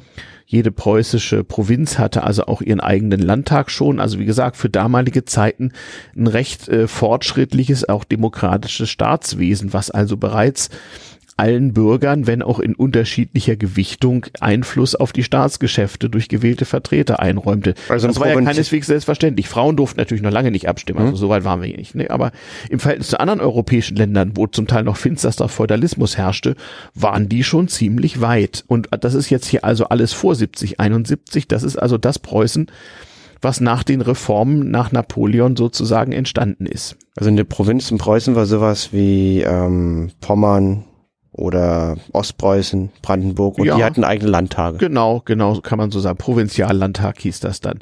Und da wurde er sozusagen der Bezirkspolitiker, so kann man sich das ungefähr vorstellen. Und er fiel auf. Er fiel auf, weil er ein guter Redner war und weil er auf komische Art, auch widersprüchliche Art, auf der einen Seite so ein, so ein knochentrockener Erzkonservativer war Mhm. und gleichzeitig aber aus tr- knochentrockenem erzkonservativen Beweggründen fortschrittliche Sachen machte und das gut begründen konnte. Und das war natürlich, da mit sowas kam es natürlich an. Ne? Das war immer das Spannende an Bismarck, dass er moderne Ideen hatte und umgesetzt hat, obwohl er halt so erzkonservativ Mhm. war. Er war auch in einigen Dingen äh, wirklich gestrig. Also äh, äh, äh, ging ja damals die sogenannten Befreiungskriege gegen Napoleon waren noch nicht so lange her und wurden idealisiert. Das war die gescheiterte deutsche Revolution, Paulskirche und so weiter äh, gerade vorbei. Das hatte natürlich auch Auswirkungen. Er war zum Beispiel gegen die Gleichberechtigung der Juden, die damals debattiert und sich in diesen Jahrzehnten ja umgesetzt hat, Mitte des 19. Jahrhunderts. Da war er zumindest am Anfang erstmal dagegen. Äh, das war zum Beispiel so eine typisch konservative Position, so nach dem Motto, wo, wo kommen wir denn dahin? Ähm, man weiß aber nicht, inwieweit das äh, sozusagen äh, Konzession an seine konservativen äh, äh, Mitstreiter war, denn also später äh, gab es zwischen Bismarck und der jüdischen Bevölkerung äh, keinerlei Differenzen äh, solcher Art. Vielleicht spannende Anekdote aus der Zeit. Er war auch dann in diesen, in diesen Jahren, Anfang der 40er, dann Ende der 30er, war er auch dann für die, De für die Deiche an der Elbe zuständig. Mhm. Und ein Teil der Deiche, die dann 2000, wann war das Hoch, Hochwasser? 2002, glaube ich. Mhm. Teil der Deiche wurden von Bismarck mit erbaut und mit bewacht in, in dieser Zeit. Also so lange haben die denn doch gehalten, ja, bis Mhm. in die, zum Anfang der 2000er. Ja, die, die wurden zu verschiedenen Zeiten. Da gab es auch noch Anlagen, die, die sich bis auf, was weiß ich, einen alten Fritz zurückführen Mhm. lassen. Also da an den Teil der Geschichte wollen wir mal nicht von Dingen reden, wo wir nicht so viel verstehen. Ich sprach eben gerade davon, von deutscher Revolution und so weiter. Da sollten wir vielleicht mal was drauf, ähm, äh, drauf verlieren. Also äh, bevor das also so richtig modern wurde, musste also die äh, deutsche Revolution von 48, 49 äh, überstanden werden und auch in irgendeiner Form in irgendeiner Form äh, äh, bewältigt, denn wie wir ja wissen, nach den, nach den Befreiungskriegen der großen Euphorie, den preußischen Reform, kam ja erstmal wieder Restauration und Repression. Auf dem Wiener Kongress hatten ja die europäischen Großmächte beschlossen, alles wird wieder wie früher, so sinngemäß. Und die Liberalen wurden auch in Deutschland, auch in Preußen erstmal wieder kräftig unterdrückt. Es gab dann ab und zu mal so ein paar so ein paar Ausreißer, nicht? Man erinnert sich an das Hambacher Fest 1832, wo man auch Solidarität mit den revolutionären Polen übte. Ähm, und irgendwann gab es tatsächlich relativ zeitgleich in Europa Ende der 1840er Jahre revolutionäre Bestrebungen, so auch in Preußen. Allerdings liefen die in Preußen ein bisschen geordneter ab als anderswo sonst, sonst wäre es ja auch nicht Preußen gewesen. Also der Konflikt war, das Volk ist damals gegen Napoleon auferstanden Mhm. und hat und hat gegen Napoleon gekämpft. Und Mhm. die- dies zu ermöglichen, wurden unter anderem in Preußen zahlreiche Reformen durchgeführt. Mhm. Und der preußische König hat auch danach, 1815, nach Ende des Mhm. Krieges, viele Zusagen gemacht zu einer Mhm. Demokratisierung des Landes, die nicht Mhm. gehalten wurden. Mhm. Das ist den Konflikt, den wir jetzt gerade haben. Mhm. Ne? Das kann man, siehst du das auch so? Ja, also äh, die Geschichte ist natürlich äh, wie, wie immer komplizierter und die stellt sich je nach europäischen Land ein bisschen anders, auch nach jedem deutschen Land. Also wohlgemerkt, es gibt hier immer noch kein Deutschland. Mhm. Es gibt ein nach dem Wiener Kongress größer gewordenes Preußen, was sich erstmal konsolidieren muss, ja, wo plötzlich Berlin in der Mitte liegt, so von Köln bis nach Königsberg, jeweils 600 Kilometer, gab es auch deswegen auch Telegrafie und so, wir hatten das schon, gab es auch Kommunikationsbedürfnisse und man musste erstmal konsolidieren. Und es gab einen Kampf zwischen, zwar zwischen den Konservativen und den Liberalen darum, wie weit den Reformen nun gehen sollten. Mhm. Aber in der Tat, das stimmt, das ist nicht nur spätere Mythologisierung, sondern im Kampf gegen Napoleon hat es eben wirklich erste Schritte zu einer deutschen Einheit gegeben. Also die Leute, die da aus Württemberg und Bayern und Preußen und Mecklenburg zusammen irgendwo im Schützengraben lagen, mochten sich natürlich nicht mehr als In- und Ausländer sehen danach, weil sie ja feststellten, wir können uns ja prima unterhalten. Und die Liberalen haben gesagt, so, wir, wir gründen jetzt die liberale Deutsche Republik. Und wo die Fürsten da bleiben, wollen wir mal sehen. Und die hatten natürlich Angst und sagten, nee, nee, nee, nee, nee, wollen wir mal ganz vorsichtig sein. Und in dieser Zeit wurde Bismarck sozusagen Politiker und der hat es eben geschafft, sehr konservativ zu sprechen, zu argumentieren, aber die eine oder andere fortschrittliche Sache zu machen. Mhm. Aber im Zweifel muss man auch sagen, also wenn es drauf ankam, dann war, dann war der immer knochentrockener, königstreuer Konservativer. Nicht? Aber wir sind jetzt schon in der Zeit Ende 40er, Anfang 50er so rum, ne? Ja, genau, genau. Äh, nicht, äh, wir wissen noch aus dem äh, Geschichtsunterricht, wie das mit äh, der Revolution 48, 49 und der Paulskirche so ausging. Genau, ich würde da, bevor wir dann in dieses mhm. Themengebiet kommen, mhm. möchte ich sozusagen um das Ticket für die große Bühne von Hitler, darauf von Bismarck zurückkommen lassen. Ähm, ja, und zwar es ging in den Vereinigten Landtag. Wie du ja schon gesagt hast, jede mhm. preußische Provinz hatte einen Landtag, mhm. was ich in Pommern, mhm. in Ostpreußen, in Brandenburg. Genau. Und 1847 hat der preußische König den Vereinigten Landtag berufen. Das ist halt wichtig. Vorher gab es nur ganz viele dezentrale Landtage genau. und jetzt gab es halt einen Vereinigten. Genau, also das ist aber wichtig. Der, der König hat damit gewissermaßen ein Versprechen eingelöst, Richtig. nämlich ein Parlament zu schaffen. Und zwar das Versprechen von 1815, mhm. nämlich aus diesem Befreiungskriegen. Das ist quasi mhm. die Klammer, die wir gerade versuchen zu mhm. schließen. Mhm. Mhm. Und, und Bismarck spricht jetzt also einen einheitlichen Landtag. Genau. Äh, Vereinigten Landtag und Bismarck spricht jetzt auf diesem Landtag? Ähm, so, das müssen wir gerade klären. Entscheidend ist, wir haben eine, ein zentrales Organ und äh, Bismarck ist ein Mann mit Ambitionen und hat jetzt seine Möglichkeit auf die Bühne zu kommen. Aber ganz so geradlinig war der Weg nicht, weil jetzt kommt die Revolution, zehn Monate nach. Ja, also äh, wie gesagt, der hatte einen guten Draht auch zu den Liberalen und war also bereit äh, äh zu Reformen und hat auch äh, seinen äh, König, den späteren König Wilhelm I., dann also äh, vers versucht zu instruieren, aber nun kam es in Teilen von Deutschland tatsächlich zu gewaltsamen revolutionären Handlungen. Und da war bei Bismarck nun aber schlagartig Schluss mit lustig. Der hat also als, also als braver Landjunker sozusagen die Bauern in seinem Kaff da bewaffnet und gemeint, die in Berlin, die spinnen ja wohl alle, da ziehen wir jetzt mal hin und gehen mal ein bisschen morden und brandschatzen und dann hat sich da ausrevolutioniert ähm, der zuständige General der preußischen Armee musste ihn also vor diesem Plan abhalten, weil das wäre auch äh, äh, militärisch äh, äh, keine sehr schöne Sache geworden, sagen wir mal so. Die wollten also wirklich mit Forken und Mistgabeln ähm, äh, und Fackeln äh, dann da sozusagen nach, Be nach, Berlin ziehen und erstmal ein bisschen randalieren und den Herren Revolutionären den Marsch blasen. Ähm, so starke, halt die Stimmung. Starke Sache. Ja, naja, er war eben so, der hat gemeint, man kann über alles reden, aber hier einfach mal äh, rumrandalieren ist nicht. Äh, das werden wir ja sehen. Und naja, sein Dienstherr, der spätere König Wilhelm I., hat sich ja auch durch äh, massive gewaltsame Repression hervorgetan in diesen revolutionären Umtrieben. Sein Vater hat in Berlin ganz brav äh, den Toten der Revolution Referenz erwiesen und hat auf diese Weise auch sehr geschickt, diplomatisch sozusagen ähm, ja, das Ende der Revolution ohne ein massives Scheitern sozusagen ähm, äh, anerkannt. Es kam dann ja auch eben nicht in Preußen, aber in Frankfurt eben zum Paulskirchenparlament und so weiter. Also man hat sozusagen diese Revolution ohne, ohne massive Niederschlagung beendet. Niedergeschlagen wurden, in Anführungsstrichen würde man, würde man heute sagen, die Radikalen, nicht? Die zogen also mit Armee durch Deutschland und wurden irgendwann im äußersten Südwesten Deutschlands in, in Baden, in, in Rastatt und Umgebung dann von preußischen Truppen tatsächlich ähm, militärisch geschlagen und die Anführer dann auch tatsächlich äh, an Ort und Stelle erschossen, allerdings wirklich nur die Anführer. Auch da hat man so drauf geachtet, dass das nun nicht noch Grund zu Konsequenzen von Konsequenzen von Konsequenzen und zu ewigem weiterem Streit ist. Ähm, also deutsche Revolutionsgeschichte wollen wir hier mal nicht bis zum Ende betreiben. Mhm. Äh, in anderen deutschen Ländern lief das ein bisschen anders ab. Da waren die, die Herrscher auch etwas weniger fortschrittlich als Bismarck und sein König. Ähm, da gab es entsprechend mehr Ärger und das äh, durchaus auch zu Recht. Da hat Bismarck unter anderem auch gesehen, dass es eben kleinere deutsche Länder gibt, wo das mit Reformen ähm, äh, überhaupt nicht war, sondern wo alles, alles im Grunde genommen äh, wie vor Napoleon vor sich hinging und dass es so nicht weiterginge, das wird ein paar Jahrzehnte später eine Rolle spielen. Und die Revolution war für ihn ein Schock. Ja, ein bisschen. Also mit Gewalt hat er so nicht gerechnet.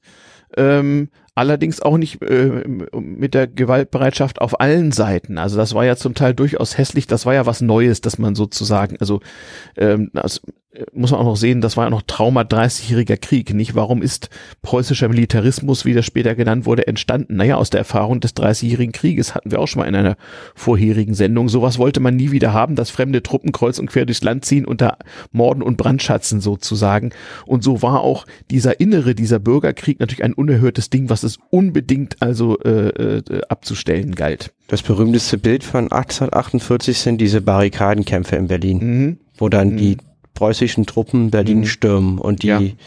Revolutionäre mit Barrikaden versuchen, die Truppen Ja. aufzuhalten. Richtig, genau. Ähm, wa- was äh, in Berlin hatten die militärisch nicht so sehr viel Chance. Nicht, sie haben versucht Geisel zu nehmen, alles Mögliche. Überliefert ist die Geschichte des preußischen Generals von Günther, dessen Frau sich in Berlin fand und die Revolutionären ihrer Verzweiflung, zumindest einige Radikale unter denen hatten nun also dessen Frau gefangen genommen und ähm, drohten die also umzubringen, wenn also der General mit seinen Truppen in Berlin einmarschierte.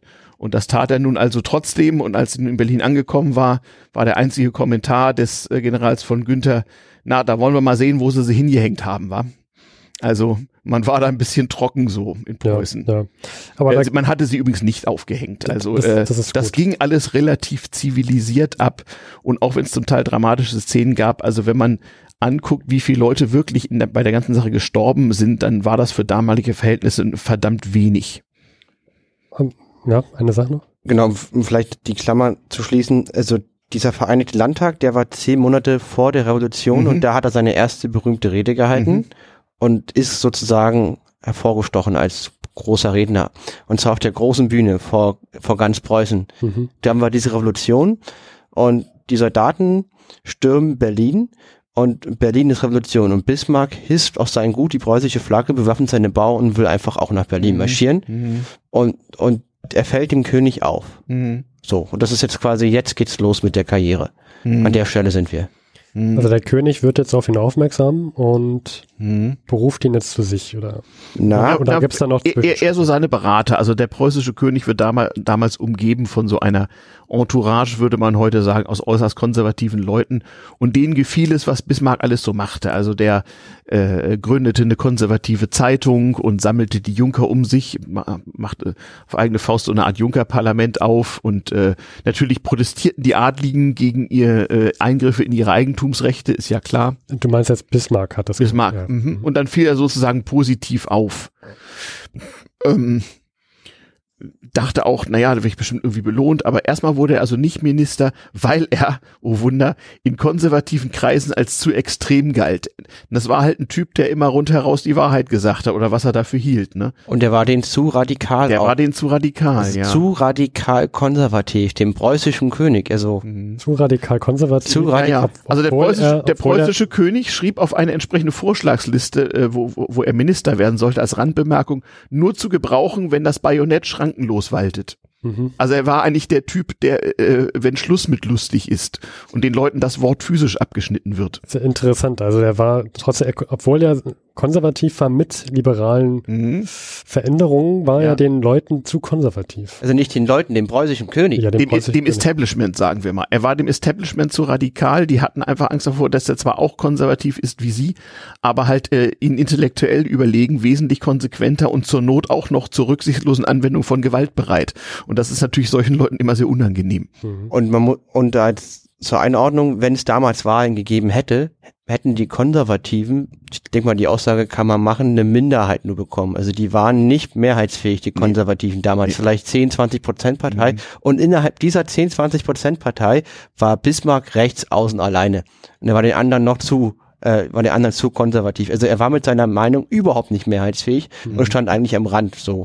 Es ist ja halt auch immer schwierig, ne? So eine Person, wenn du weißt, du bist, du hast jetzt eh nur so eine Minderheit und jetzt steht da so eine doch charismatische Person anscheinend vor dir und gibt starke Thesen von sich, auch mit einer, mit einer Selbstsicherheit und Entschlossenheit wahrscheinlich, Mhm. dass du sagst, Mhm. wenn wir den jetzt hier aufnehmen, dann können wir den gar nicht kontrollieren. Ja. Na, er hat sich ja gewandelt im Laufe der Jahrzehnte, Mhm. nicht? Hm? Vielleicht können wir nur ganz kurz den Faden abschließen, wie Mhm. er jetzt sozusagen weiter, seine Karriere weiterging. Mhm. Und zwar, ne, er, hat Berlin nicht gestürmt, der König wurde ihm aufmerksam, er war ihnen zu konservativ, zu radikal. Die mochten ihn aber und wollten sich seine Dienste sichern und die haben ihn weggeschickt. Und wohin haben sie ihn geschickt? Ja. Und zwar als Abgeordneter äh, und zwar für die Frankfurter Nationalversammlung. Das ist das Ergebnis der Revolution von Das, das 1848, Paulskirchenparlament, ja. das Paulskirchenparlament in Frankfurt. Mhm. Und da haben sich Abgeordnete getroffen, um zu debattieren, wie es mit Deutschland weitergeht. Da waren Mhm. Abgeordnete aus Mecklenburg, hat natürlich aus Mhm. Preußen Mhm. und aus Österreich. Und ähm, er war der preußische Gesandte für diese Versammlung. Das ist ein durchaus wichtiges Amt. Und das war die Chance für Bismarck, sich zu profilieren und die Leute von seinen Stärken und Schwächen Mhm. Ja, aber so ein großer Fan vom Parlamentarismus war der ja damals nur noch nicht, ne? Ja, und es war ja auch eine klare Ansage von Preußen, dass die den da hingeschickt haben. Ne? Ich meine, muss ich Mhm. Ja, ja. da gibt's eine Revolution und, ähm, und der, der, der König gibt nach und sagt, okay, wir machen jetzt hier im Parlament und überlegen, wie geht's mit Deutschland weiter, wie setzen wir Mhm. eure Wünsche um und wen schickt er dahin als seinen Gesandten Bismarck? Der Typ, der die aller schießen wollte mit seinen Bauern. Mhm. Das ist auch ein klares Statement. Ja, und es ging auch damals schon, da nicht äh, deutsche Romantik und so weiter. Auch damals hieß es ja mal wieder nach 1815, 1832, äh, äh, 1848 hieß es dann wieder deutsche Einheit. Das stand ja äh, seit dem Sieg über Napoleon auch von unten her kommend sozusagen immer wieder auf der Tagesordnung. Wie soll man denn das nun gestalten? Und wenn ihr noch wisst, diese äh, äh, dieses Frankfurter Paulskirchenparlament hat sich eben sowas beschäftigt und unter anderem sollte ja damals schon ähm, der preußische König, damals noch Friedrich Wilhelm IV., deutscher Kaiser werden.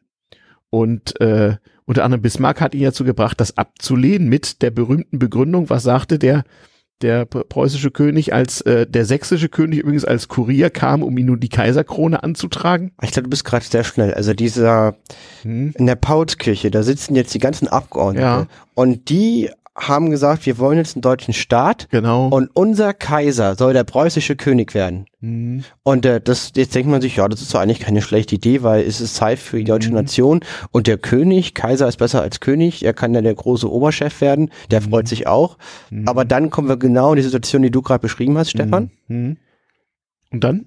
Ja, sag, beende deinen Satz, ich wollte noch mal kurz, hast du, Den- hast du mich jetzt vergessen lassen. und zwar der äh, sächsische König geht zum preußischen Kaiser im Auftrage des des Bundesparlaments Genau. und sagt wo- äh, zum zum preußischen König und sagt, wollt ihr nicht Kaiser von Deutschland werden? und was macht der? Jetzt, jetzt wird's interessant. Jetzt wird's interessant. Äh, Der überlegt sich zunächst mal und Bismarck, der, der zu dem Zeitpunkt da schon recht gutes Verhältnis zu ihm hat und sehr einflussreich ist, genau wie auch später bei Wilhelm I. Bismarck kommt überhaupt gar nicht in Frage und lässt ablehnen mit den Worten, die, die, die Krone von, von, von Kaufmann, wie war, wie hieß es, die, die Krone von Kaufmann und Bauersleuten will ich nicht haben. So nach dem Motto, Richtig. äh, äh, wo, wo kämen wir hier hin, wenn irgendwelche Bürgerlichen hier Kronen verteilen? Wo sind wir denn hier? bin der, bin der gottgewollte König, Genau. verdammte Axt, und ich lasse mir hier von euch nicht zum Kaiser So aufrufen. ist es. Von euch schon mal gar nicht. Aber Genau. da muss man mal sagen, ich darf, also für die Zeit, man muss immer die Zeit berücksichtigen, Mhm. Hatte da, finde ich, genau den Zeitgeist auch getroffen. Also war, er, er muss ja, wenn er jetzt zum Kaiser berufen wird, Mhm. dann muss er ja auch die ganzen bisherigen ähm, großen Adligen hinter sich wissen. Mhm. Er kann ja nicht einfach sich jetzt sagen, ja, das Volk hat mich jetzt zum Kaiser ausberufen. Mhm. Nee, Ähm, das konnte also er auch ich nicht. das jetzt. Er hat genau gemerkt, dass das ein politischer Fehler ist. Also Bismarck hat das gemerkt, und der König dann auch. Ähm, das hätte ja geheißen, Ein dass wir, Kaiser dass wir im Gnaden- damals schon äh, mi- Mitte des 19. Jahrhunderts in Deutschland ein Parlament gehabt hätten, das irgendwo das letzte Wort hat. Das Mhm. kommt natürlich überhaupt nicht in Frage. Ein Kaiser in Gnaden des Parlaments. Ja, Oder genau ein sowas. König im eigenen Land. Was also nichts dergleichen. Und daran ist die Sache denn ja auch gescheitert. Aber es gab natürlich, es gab natürlich äh, äh, Ersatz. Denn ich meine, es war ja nicht nur Romantizismus und, und äh, nationaler Überschwang, der nach deutscher Einheit rief, sondern es waren ja auch wirtschaftliche Dinge. Wir hatten es in der Folge Logistik, es gab die Eisenbahn, es gab Telegrafen, es gab wirtschaftlichen Fortschritt. Und was muss es unbedingt geben? Na, unter anderem um Himmels Willen mal Beseitigung der Zollschranken. Wir hatten sie in der Goethe-Folge schön beschrieben. Mhm. Zollverein war das ganz große Thema und da konnte sich nicht gleich ganz Deutschland einigen, aber erstmal Norddeutschland und dann der Süden später. Und in der Richtung machte man dann Politik und sagte, na gut, es gibt einen deutschen Bund, aus selbstständigen äh, äh, Feudalstaaten und der Deutsche Bund hat auch ein Parlament. Erst gab es einen Norddeutschen Bund und dann gemeinsam und der kann auch Krieg erklären und eine Armee und also dieses dieses Frankfurter Parlament blieb bestehen. Man hat jetzt nicht gesagt, geht nach Hause, ist doch alles Mist hier. Ja, das wäre ja auch politisch grober Unfug. Genau, es gab es gab ja auch eine Menge Ärger mit Russland und mit Österreich und äh, es gab eine Frage, wie geht man in Frankreich mit Napoleon III. um? Denn die Franzosen hatten die Demokratie auch quasi mal wieder abgeschafft und man wusste nicht, wo, wo das wohl hinführen sollte. Äh, Die Polen waren doch nicht selbstständig geworden. Es war nach wie vor so, dass es eine, eine lange deutsch-russische Grenze quer durchs heutige Polen gab. Und äh, man fragte sich, was soll denn das mal werden? Es gab auch noch ganz, ähm, aus heutiger Sicht ganz lustige Relikte altertümlicher Zeit. So kam es zum Beispiel im Kanton Neuenburg in der Schweiz, ähm, der durch feudale Erbrechtsgeschichten zu Preußen hätte gehören müssen, weil irgendwie Friedrich der Große da irgendwann mal was geerbt hatte, kam es irgendwann in den 1850er Jahren, die Zahl weiß ich nicht auswendig, zu einem royalistischen Aufstand. Also irgendwelche Schweizer meinten da, nö, wir haben auf diese Eidgenossenschaft hier keine Lust und hier kurz vor Frankreich und sonst wie, wir werden hier preußisch und haben einen Aufstand gemacht. Und der, der sollte nun also von den Schweizer Bundestruppen niedergeschlagen werden, aber Pustekuchen, äh, nördlich der Schweiz im Baden marschierte also eine relativ große preußische Armee auf mit, mit 48.000 Mann oder so, für damalige Zeit recht viel. Und auch wenn das geländemäßig in der Schweiz nicht so einfach war, war also klar, das gibt jetzt wirklich Ärger. Und dann hat Frankreich da eingegriffen, vermittelt, wollte natürlich nicht direkt vor seinen Toren so eine preußische Exklave mitten in der Schweiz. Und dann haben die Preußen da die Bedingungen äh, diktiert. Und diese Aufrührer wurden also allererster Klasse sozusagen wieder entlassen und entschädigt und alles mögliche. Und die durften nur nichts getan werden. Und äh, Preußen erkannte dann an, dass dieser Kanton in Gottes Namen in der Schweiz bleiben konnte, da war ja auch nichts zu holen. Also, also eine Zeit, in der wir sehr viele Unruhen haben, an Mhm. den, ich sage mal, an den äußeren Grenzen und wir haben jetzt Ja. tatsächlich mal so eine Art Bündnissystem. Ja, mit Komm. fortschrittlichen Großstaaten, mit sehr, Mhm. zum Teil sehr rückschrittlichen Kleinstaaten, wo zum Teil also Leute äh, in der Regierung waren, von denen man dann in heutiger Sprache sagen würde, die, die gingen gar nicht, auch nach damaligen Maßstäben nicht. Und auch gegen die wurde ja später vorgegangen. Und Bismarck hat jetzt also auch schon so eine Stellung beim König, dass er zumindest schon mal in, in den Rat da Also, dabei ist. Das Ganze. Nicht ganz. Es, Ja. es geht erstmal nach Ablehnung der Kaiserkrone, Mhm. wurde Bismarck wieder Abgeordneter an diesem Vereinigten Landtag, den es immer noch gibt, und ist von diesem, Mhm. Preußischen Landtag, wenn man so genau, möchte. von der Mhm. Paulskirche wieder abgetreten. Genau. Ka ging sozusagen wieder nach Hause und kam auch mal als preußischer Gesandter nach St. Petersburg, wurde also ein- eine Weile mal Diplomat, ähm, was ihm erstmal nicht gefiel, dann aber doch, weil er plötzlich festgestellt hat, Mensch, Außenpolitik und so auch nicht schlecht. Er war dann auch der ewige Außenminister, selbstverständlich. ja. Ne? Ähm, und hat äh, wohl auch sich in Russland da recht wohl gefühlt und daher kommt wohl auch seine Geschicklichkeit im Verhandeln internationaler Verträge, was er später hatte. Mhm. Also hat ihn die Zeit dort auch sehr geprägt anscheinend. Muss wohl. Mhm. Ja, muss wohl. Na, und zu Hause hatte man ihn ein bisschen von Füßen und konnte nun mal eine Weile ohne diesen äh, Scharfmacher und äh, ähm, von manchen vielleicht auch als Querulanten empfundenen auskommen. Aber jetzt muss er doch mal langsam hm, mehr Einfluss auf den König bekommen, oder? Mhm. Er muss doch jetzt mal langsam, also wir, wir bewegen uns doch jetzt sicherlich schon in den Ende 50er Ja, ja, Jahren. ja, ja. Mhm. Nicht, in- es ist einiges los in, in Europa, ne? Krimkrieg, so eine Geschichten. Ähm, italienisch äh, Kriege, nicht Solferino, so eine Sachen. Also die ersten modernen Genau. Kriege brechen aus. Der amerikanische Bürgerkrieg steht bevor, wird nicht mehr lange dauern bis dahin. Und Also das, das wichtige Jahr ist dann 1858, Mhm. weil Friedrich Wilhelm IV. stirbt und sein Bruder, der selber schon ziemlich alt war, mh, ich weiß gar nicht, wie alt war der dann? keine Ahnung. Wie, sagen wir mal schon 60, der Mhm. war schon, war Mhm. schon selber ein Opa. Mhm. Und der Bruder, der wird König. Wilhelm Erste. Richtig. Und es ist der, mit dem Bismarck zusammen bis der dann gestorben ist. Also das sind 1888. 18, 1880, so, das sind 28 Jahre. Also der hat dann richtig, richtig lange noch gelebt, Mhm. bis weit in den 80ern rein. Dieser preußische König und Mhm. Bismarck war immer sein Kanzler. Und der König soll auch gesagt haben, es ist schwer, unter Bismarck König zu sein. Ja, die haben sich ja auch ständig gestritten, Hm? die hatten zwar ein ganz inniges Verhältnis, aber Bismarck hat den Streit halt immer gewonnen. Genau, die waren, die waren wie, die waren wie ein altes Ehepaar und er hat Mhm. auch immer, wenn es, wenn es wirklich auf der Kante war, sich durchgesetzt mit Rücktrittsdrohung. So. Mhm. Und ähm, ich denke mal, wir kürzen das ab. Der Ja, wurde halt genau. sein, was war er dann? Wie ist der richtige Titel? Ministerpräsident nicht, sondern sein, sein, sein Regierungschef. Wie heißt denn der Ja, damals? preu- preußischer Ministerpräsident. Ja, genau, Doch, doch. doch. Ja, ja. also er wurde der preußische Ministerpräsident unter, unter diesem König. Und da war man richtig jemand in Preußen. Genau. Weil es gab auch keine Minister damals, richtig?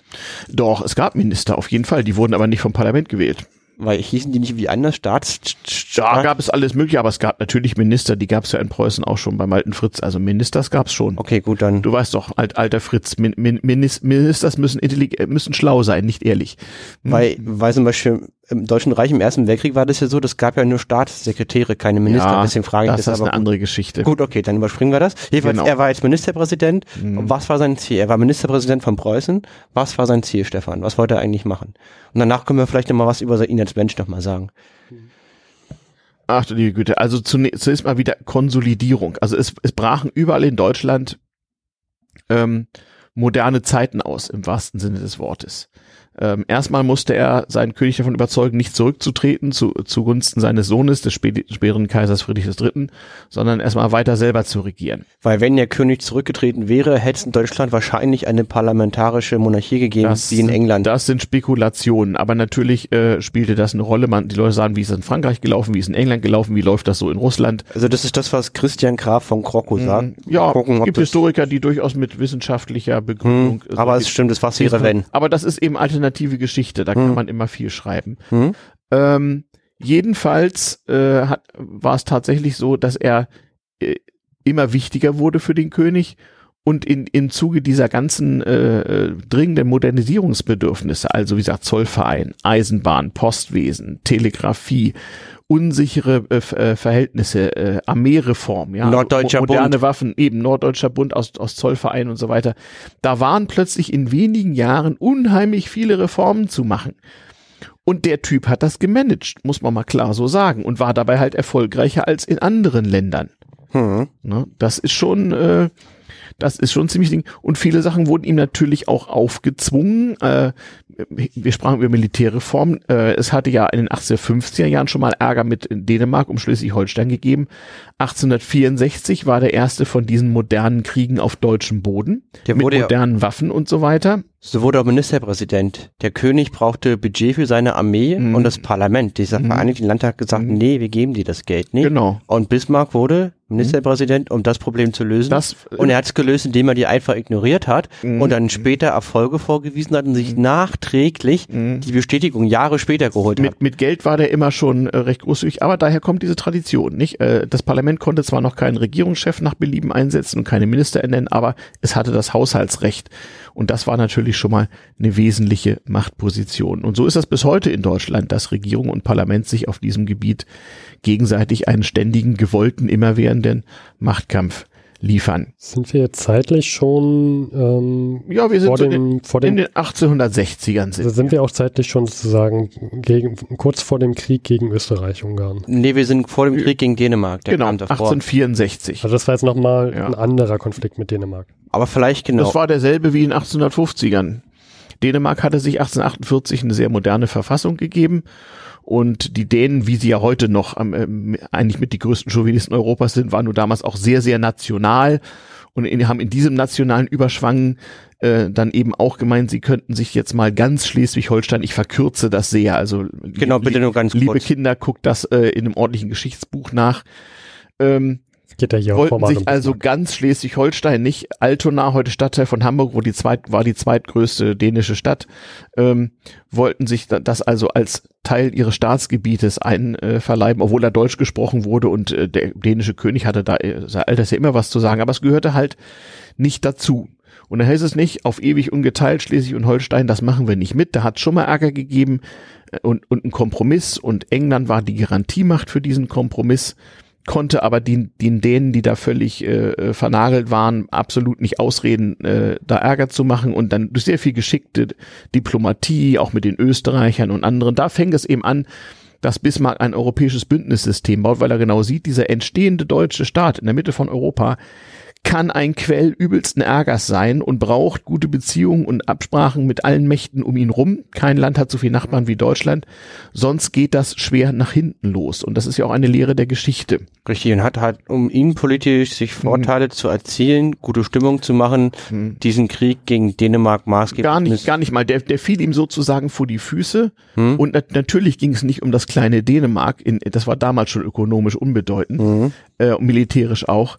Äh, es ging darum, mit, Neu mit Großbritannien als der sozusagen von Dänemark dupierten äh, äh, Garantiemacht dieser Absprache, wie auch mit Österreich, wo man sich im Streit befand, ob Österreich nun zu Deutschland zählt oder nicht, wie ja auch lange Jahre später immer wieder, äh, geschickte Diplomatie zu machen. Und dafür war dieser Konflikt eben gerade richtig. Er konnte die Engländer zwingen anzuerkennen, hier haben wir nichts zu gewinnen, wir halten uns raus. Er konnte demonstrieren, dass die preußische Armee modernisiert war. Die haben die dänische Armee nicht nur einfach durch, durch Überlegenheit an Masse, sondern durch überlegene Technik äh, äh, ganz fürchterlich besiegt und gedemütigt. Genau, also Und Österreich, Österreich im Auftrage des fast schon totgesagten Deutschen Bundes hat dann halb Dänemark besetzt erstmal. genau. Also es gab einen Krieg gegen Dänemark, wo die deutschen Staaten gegen Dänemark gekämpft haben. Der wurde Richtig. natürlich gewonnen. Die Ursache war, die Dänen wollten dieses Gebiet sich einverleiben und, die hat, und die haben das Es ging um eine staatsrechtliche Frage. Es war nicht so, dass Dänemark jetzt irgendwie da Truppen hingeschickt hat. Die waren da sowieso. Es ging um die staatsrechtliche Frage, ob Schleswig und Holstein gemeinsam Teil des dänischen Staates werden oder nicht, was sie bis dahin nicht waren. Und Genau, viel zu kompliziert, das haben Alles sie damals nicht verstanden. Nein. Jedenfalls, jedenfalls der Punkt war, Mhm. Schleswig-Holstein war dann halt nicht mehr Dänemark und es wurde vom Bund verwaltet. Ein Teil von Richtig. Preußen, ein Teil von Österreich. genau, Das war jetzt das Ergebnis. erstmal. Dann gab es als nächstes Krieg mit Österreich 1866, denn das war ja die nächste Meinungsverschiedenheit.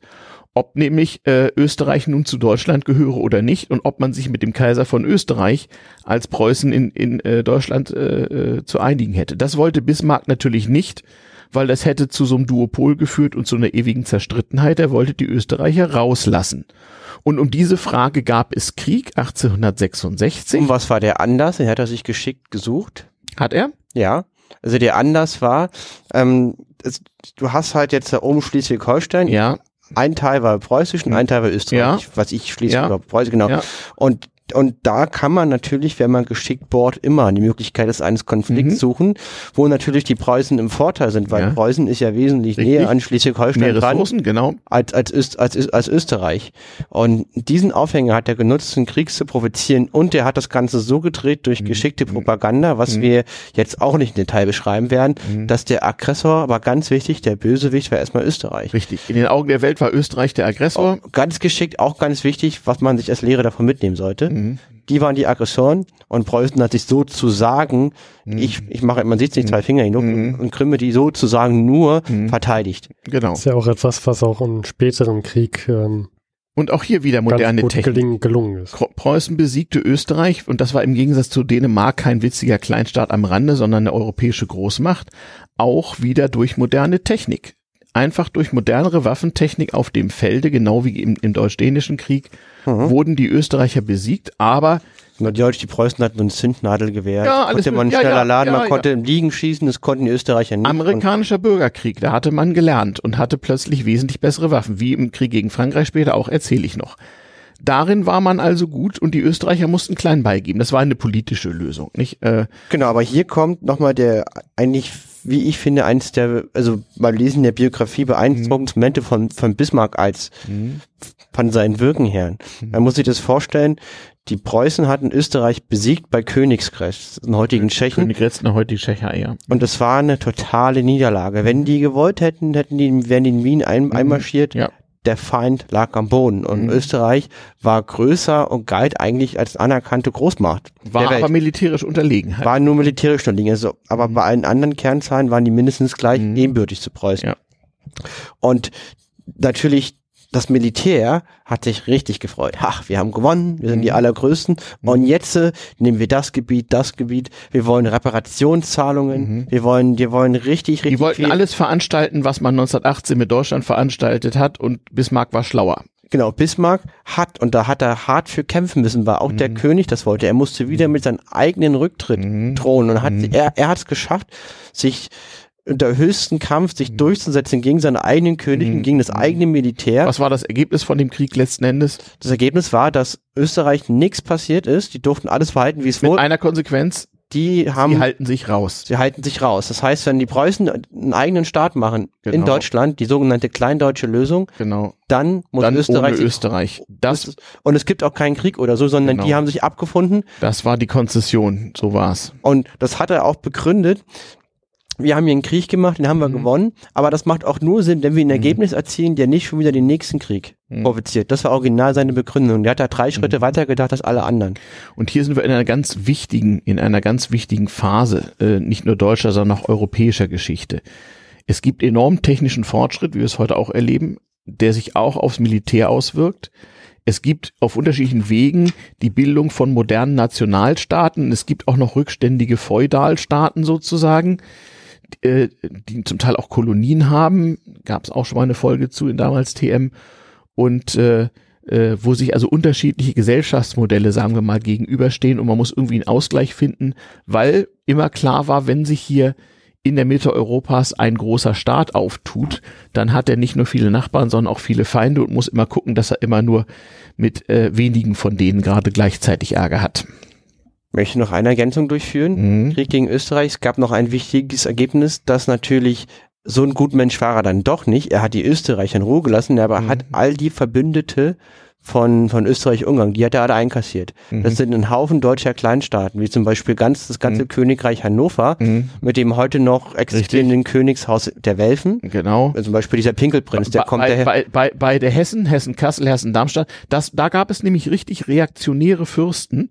Und der eine von den beiden Hessen, ich glaube, der, der, der, äh, äh, der, der von Hessen-Kassel, der ist auch nach Stettin auf die Festung gekommen und ist da verstorben irgendwann 1880 oder so. Das heißt, er hat diese reaktionären Kleinfürsten wirklich auf die harte Tour enteignet. Der Hannoversche, der durfte ins Exil nach England gehen. Genau, die Pinkelprinzfamilie Genau, nach England. genau. Die Ostfriesen wurden endlich wieder preußisch, was ihnen sehr, sehr wichtig war. Und Schleswig-Holstein wurde natürlich auch Schleswig-Holstein preußisch. wurde sowieso preußisch. und genau. vor allen Dingen auch das Rheinland. Und, und das Rheinland, genau. Und das war natürlich ein ungeheures Ding. Also dieser Krieg 1866 machte plötzlich Preußen ungeheuer mächtig. Ja, das darf man nicht vergessen. Also er war kein Gutmensch. Also Nee. so, er hat halt nur die, die, die, die kleinen Staaten, die die Zehn Mhm. einkassiert und auch die, die Adligen, seine Standesgenossen, radikal enteignet. Richtig.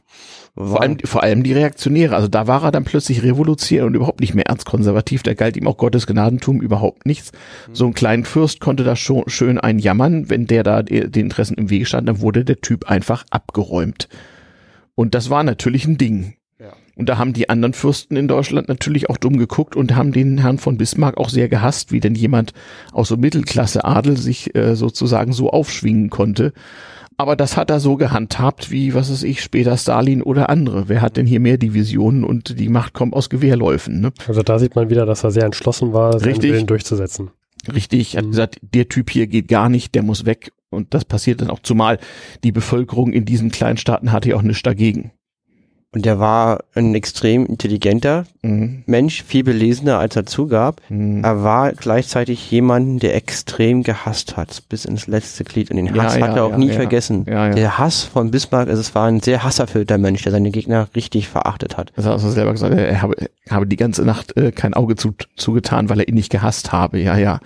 aber er ging so damit ein Mensch war um. das. Also der hat das aber nicht, aber es war eben nicht so einer, also nicht so ein Fiesling, so in dem Sinne, dass der das so, so immer so in sich mit sich trägt oder so, sondern der hat das also offen kommuniziert sozusagen und hatte da so seine Maßstäbe. Und konnte auch mit den Leuten notfalls auch zusammenarbeiten, wenn er musste, trotzdem. Absolut, absolut. Also das ging schon. Also hat sozusagen jemand offenkund, es war kein Geheimnis, wenn Bismarck jemanden hasste, Nein, Richtig. überhaupt nicht. Überhaupt nicht. aber er konnte auch mit dem politisch zusammenarbeiten. Er hat ein Gesetz verabschiedet, Mhm. wo dann deine Leute, die genauso dachten wie du, im Knast gingen. Das war so dann die Art von, von ihm mit seinen Gegnern umzugehen.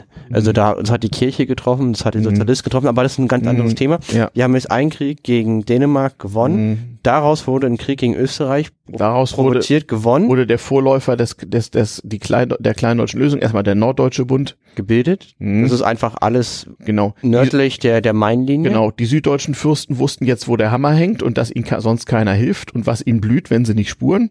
Genau. Und jetzt fehlt ja noch ein wichtiger Krieg, der jetzt kommt. Das ist der mit Frankreich. Weil was, was passiert, wenn jetzt das deutsche, das Deu die Deutschen sich zu einem Staat erklären? Das gefällt den Franzosen natürlich überhaupt nicht. Mhm. Und mit dem Problem muss er Ja. umgehen. Und wie es immer so ist, da braucht es mehrere Ursachen. Gleichzeitig kriegt Napoleon III. mit, mit seinem Ein-Mann-System in Frankreich zunehmend Probleme. Dank Kolonien und so hat er sich erstmal ganz gut konsolidiert.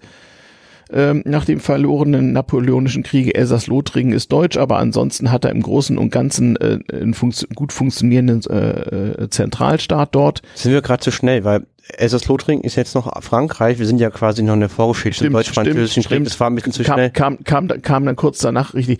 Also auf alle Fälle, es ging, es ging erstmal einigermaßen, aber Frankreich bekam, und da können wir jetzt nicht französische Geschichte wiederholen, Frankreich bekam äh, unter dieser Herrschaft zusehends Probleme und es, wie so viele Herrscher das machen, wenn es intern nicht so gut läuft, dann braucht man äußere Konflikte und darzustellen, wie toll man denn ist. Und es wurde halt rumprovoziert und die Niederlage Napoleons und so weiter, die wurde natürlich dann auch ausgeschlachtet als nationale Schmach. Man hat ja auch, irgendwann war es 1828 oder so, hat man, glaube ich, Napoleon von Nee, dass er gestorben in den 1840er Jahren hat man Napoleon von St. Helena runtergeholt und irgendwie in Paris beerdigt und so und darum hieß Napoleon der Dritte ja auch Napoleon der Dritte. Genau, zum Verständnis, ich Ja. glaube, es geht sehr schnell. Es gibt zwei Mhm. Napoleons hier, äh, Mhm. dem, was du gerade erzählt hast. Es gibt den, den großen Napoleon, den Das man ist kennt. Nummer eins, Nummer zwei ist sein Sohn, der spielt weiter keine Rolle. Und Nummer drei, Nummer drei ist einer, der sich so genannt hat. genau, das war damals der Obermufti in Frankreich. Genau. Der war, der hat sich König Der war erstmal Präsident und hat sich einfach per Putsch zum, zum, zum Kaiser Kaiser, gemacht. Das- genau. und hat sich den Namen Napoleon der Dritte geben lassen, weil Napoleon der, Eis, der Erste noch so einen ruhmvollen Klang Genau. hatte. Aber die Quintessenz ist jetzt, Frankreich hat gerade Probleme und sucht wahrscheinlich nach Außenkonflikten, um ja, zu zeigen, wir aber sind man muss auch sagen, gut. Frankreich suchte jetzt nicht massiv Streit äh, äh, in Form von Krieg mit dem Rest von Europa, das nicht. Aber es kam ihnen wahrscheinlich gelegen, dass da gerade so ein Deutsch, sich ein deutscher, deutsches, Äh, wie immer, Kriege sind Geschichten von Missverständnissen. Also, Preußen hatte hier aufgrund von wirklich technischer Überlegenheit zwei Kriege gewonnen.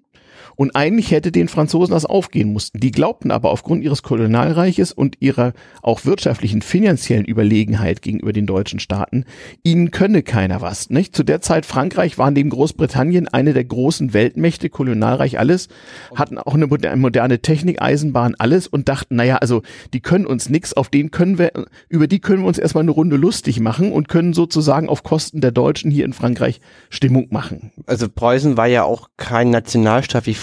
Das war so ein Mhm. künstliches Gebilde, zusammengehalten durch die Hohenzollern. Mhm. Die hatten nicht die Kultur, das Niveau, was die Franzosen aus ihrem Selbstbildnis hatten. Und die, die waren ja auch der, die junge Nation. Und die, die wurden halt offensichtlich unterschätzt. Und aber was, was halt Preußen immer hatte, war halt die Armee. Die war gut ausgebildet und gut organisiert. Ja, und, und gut bewaffnet, denn es gab eben technischen Fortschritt und der wurde in Preußen schnell umgesetzt. also da bahnt sich auf jeden Fall ein Das kann nicht, also wie, wie gesagt, bei, bei, den, bei den Dänen war es die, die Fernartillerie, bei den Österreichern war es die, die Infanterie, das Infanteriegewehr und bei den äh, äh, Franzosen, na, das erzähle ich euch gleich. Also es kam jetzt durch eine ähm, natürlich auch später idealisierte sozusagen Profi-Intrige Bismarcks zum deutsch-französischen Krieg. Genau, die Emser Depesche. Genau. Wie, ich finde, wir sollten jetzt, sollen wir das alles nochmal Ich durchreferieren? finde, wir sollten da jetzt ganz kurz durchgehen. Ja, Eben.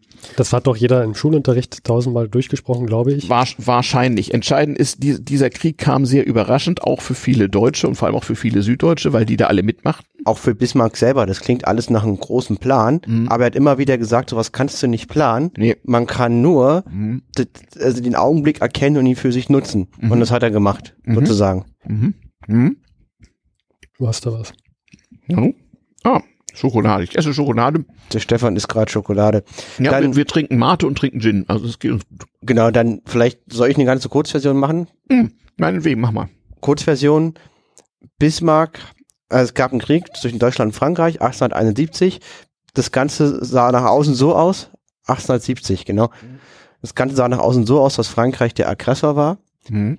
Bismarck wollte diesen Krieg aber Mhm. und die Franzosen wurden vernichtet geschlagen und zwar richtig vernichtend geschlagen. Also der Mhm. französische Kaiser wurde gefangen genommen von der Armee. Das ist Mhm. natürlich der Supergau überhaupt. Die haben den innerhalb von wenigen Monaten gefangen genommen Mhm. und dann war er halt in deutscher Gefangenschaft. Und der Krieg hat sich noch sehr lange hingezogen, Mhm. weil die Restfranzosen nicht so, nicht so einfach aufgegeben haben. Aber Gab wieder Revolution, und alles Pariser Mögliche. Kommune.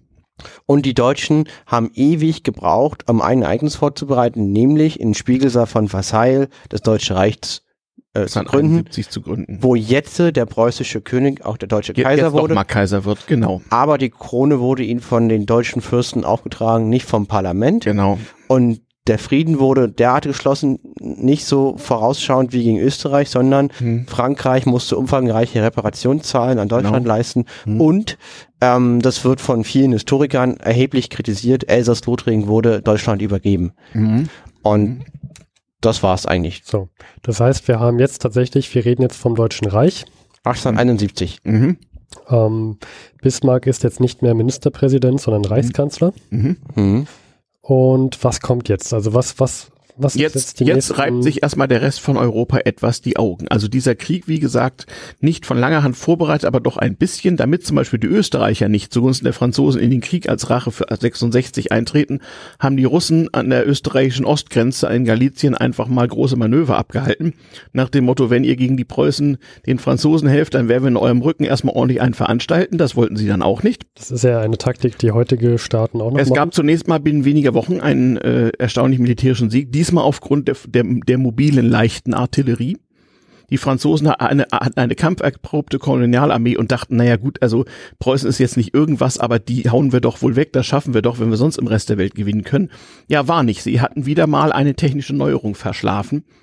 Und ähm, das Unglück war, dass nach dem relativ schnell vorbei gewesenen Krieg erstmal in Frankreich Revolution ausbrach, politische Wirren, es sich eine Republik bildete und äh, es dauerte eben bis 1871, bis dieser Friedensvertrag geschlossen wurde und damit auch ein deutsches Reich in einem Geschäftsgang sozusagen entstand, wo auch die süddeutschen Staaten mitmachten. Und Bismarck war der Mann der Stunde. Mhm. Es ist überliefert, dass er gesagt hat, ich habe sie besiegt. Sie alle. Ja, genau. Auch die süddeutschen Fürsten. Die wussten ja jetzt, was Fürsten blüht, die nicht, die nicht spuren. Einige hat er auch bestochen, wie den bayerischen König Ludwig II. Witzigerweise mit hannoverschem Geld, was er da vorher abkassiert hatte. Also es war alles schon sehr, sehr praktisch.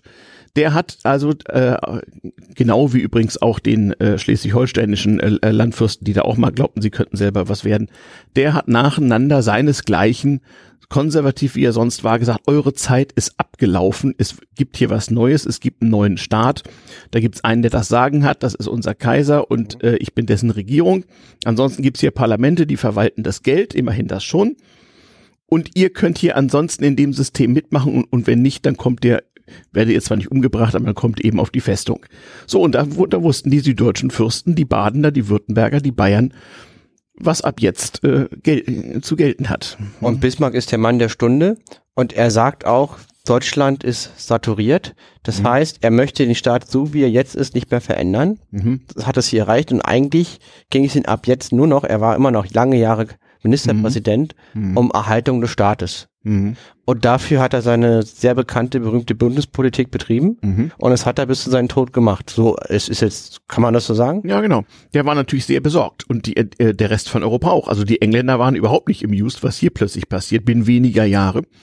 Die Österreicher natürlich auch nicht, die Russen nicht, die Franzosen schon mal sowieso gar nicht. Mm. Es gab reichlich, reichlich Grund zu Streitigkeiten. Zwischendurch passiert noch ein bisschen nicht. Es entstand ganz nebenbei mal Italien. Hat es ja davor auch Mhm. nicht gegeben. Ähm, es entstanden auf dem Balkan alle möglichen Abspaltungen und Revolutionen gegen russische Vorherrschaft, äh, zum Teil auch gegen türkische. Also es rumorte überall. Es gab 1878 die ganz wichtige Berliner Konferenz zum Thema Kolonien, wo unter Bismarcks Führung, dem traute man da am meisten zu, äh, mal versucht wurde, auch Kriege zu vermeiden, indem man sich auch über Kolonien mal einigt. Man hat also fleißig Striche gezogen auf Landkarten anderer Länder. Da hat er sich als Berlin als der Vermittler für den Frieden inszeniert, aber auch zu Recht. Er hat den Frieden schon Ja. bewahrt. Das war schon so. Der wusste, mit diesem Kaiserreich in dieser Ausdehnung habe ich das Beste erreicht, was man hier erstmal zusammenkriegen kann in kurzer Zeit. Und wenn das nicht ruckzuck wieder zerfallen soll, dann muss ich ab jetzt guter Diplomat sein und aufpassen, dass ich äh, Leuten nicht unnötig auf die Füße trete und gleichzeitig aber militärisch so fit sein, dass jeder weiß, dass ein Krieg gegen mich verdammt teuer wird. Mhm. Ja, denn das war ihm natürlich sofort klar, sobald die mächtigen Nachbarn Deutschland gemeinsam beschlossen, dass dieses Deutschland in ihrer Mitte äh, ihm nicht in den Kram passt, hatte er ein Problem. Also hat er immer versucht, Bündnisse zu schließen, die genau das äh, äh, vermeiden sollten. Und der hatte ja, der, der König, der war ja st st steinalt. Mhm. Und mit, mit Ja, diesem bis König. 1888 hat er durchgehalten. Ja. Es gab ja auch, die, also dieses Deutsche Reich, das ging ja nicht so mal eben.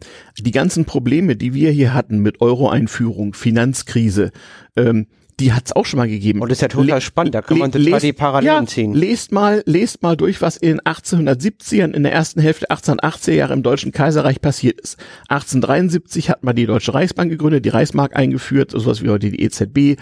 Äh, es gab jede Menge französisches Geld aus Reparationen, dann gab es erstmal die gesunde Gründerzeit wegen Industrie und, und so weiter, dann gab es den Gründerkrach, im Prinzip so eine, so eine Art Start-up oder Dotcom-Bubble, wenn man so möchte.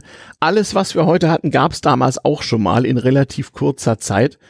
Und da mussten die alle erstmal durch und im Grunde genommen hat Wilhelm II 1888 und äh, Bismarck 1890, als er zurücktrat, sozusagen dann nach wenigen Jahrzehnten ein völlig modernisiertes Europa geerbt bzw. hinterlassen.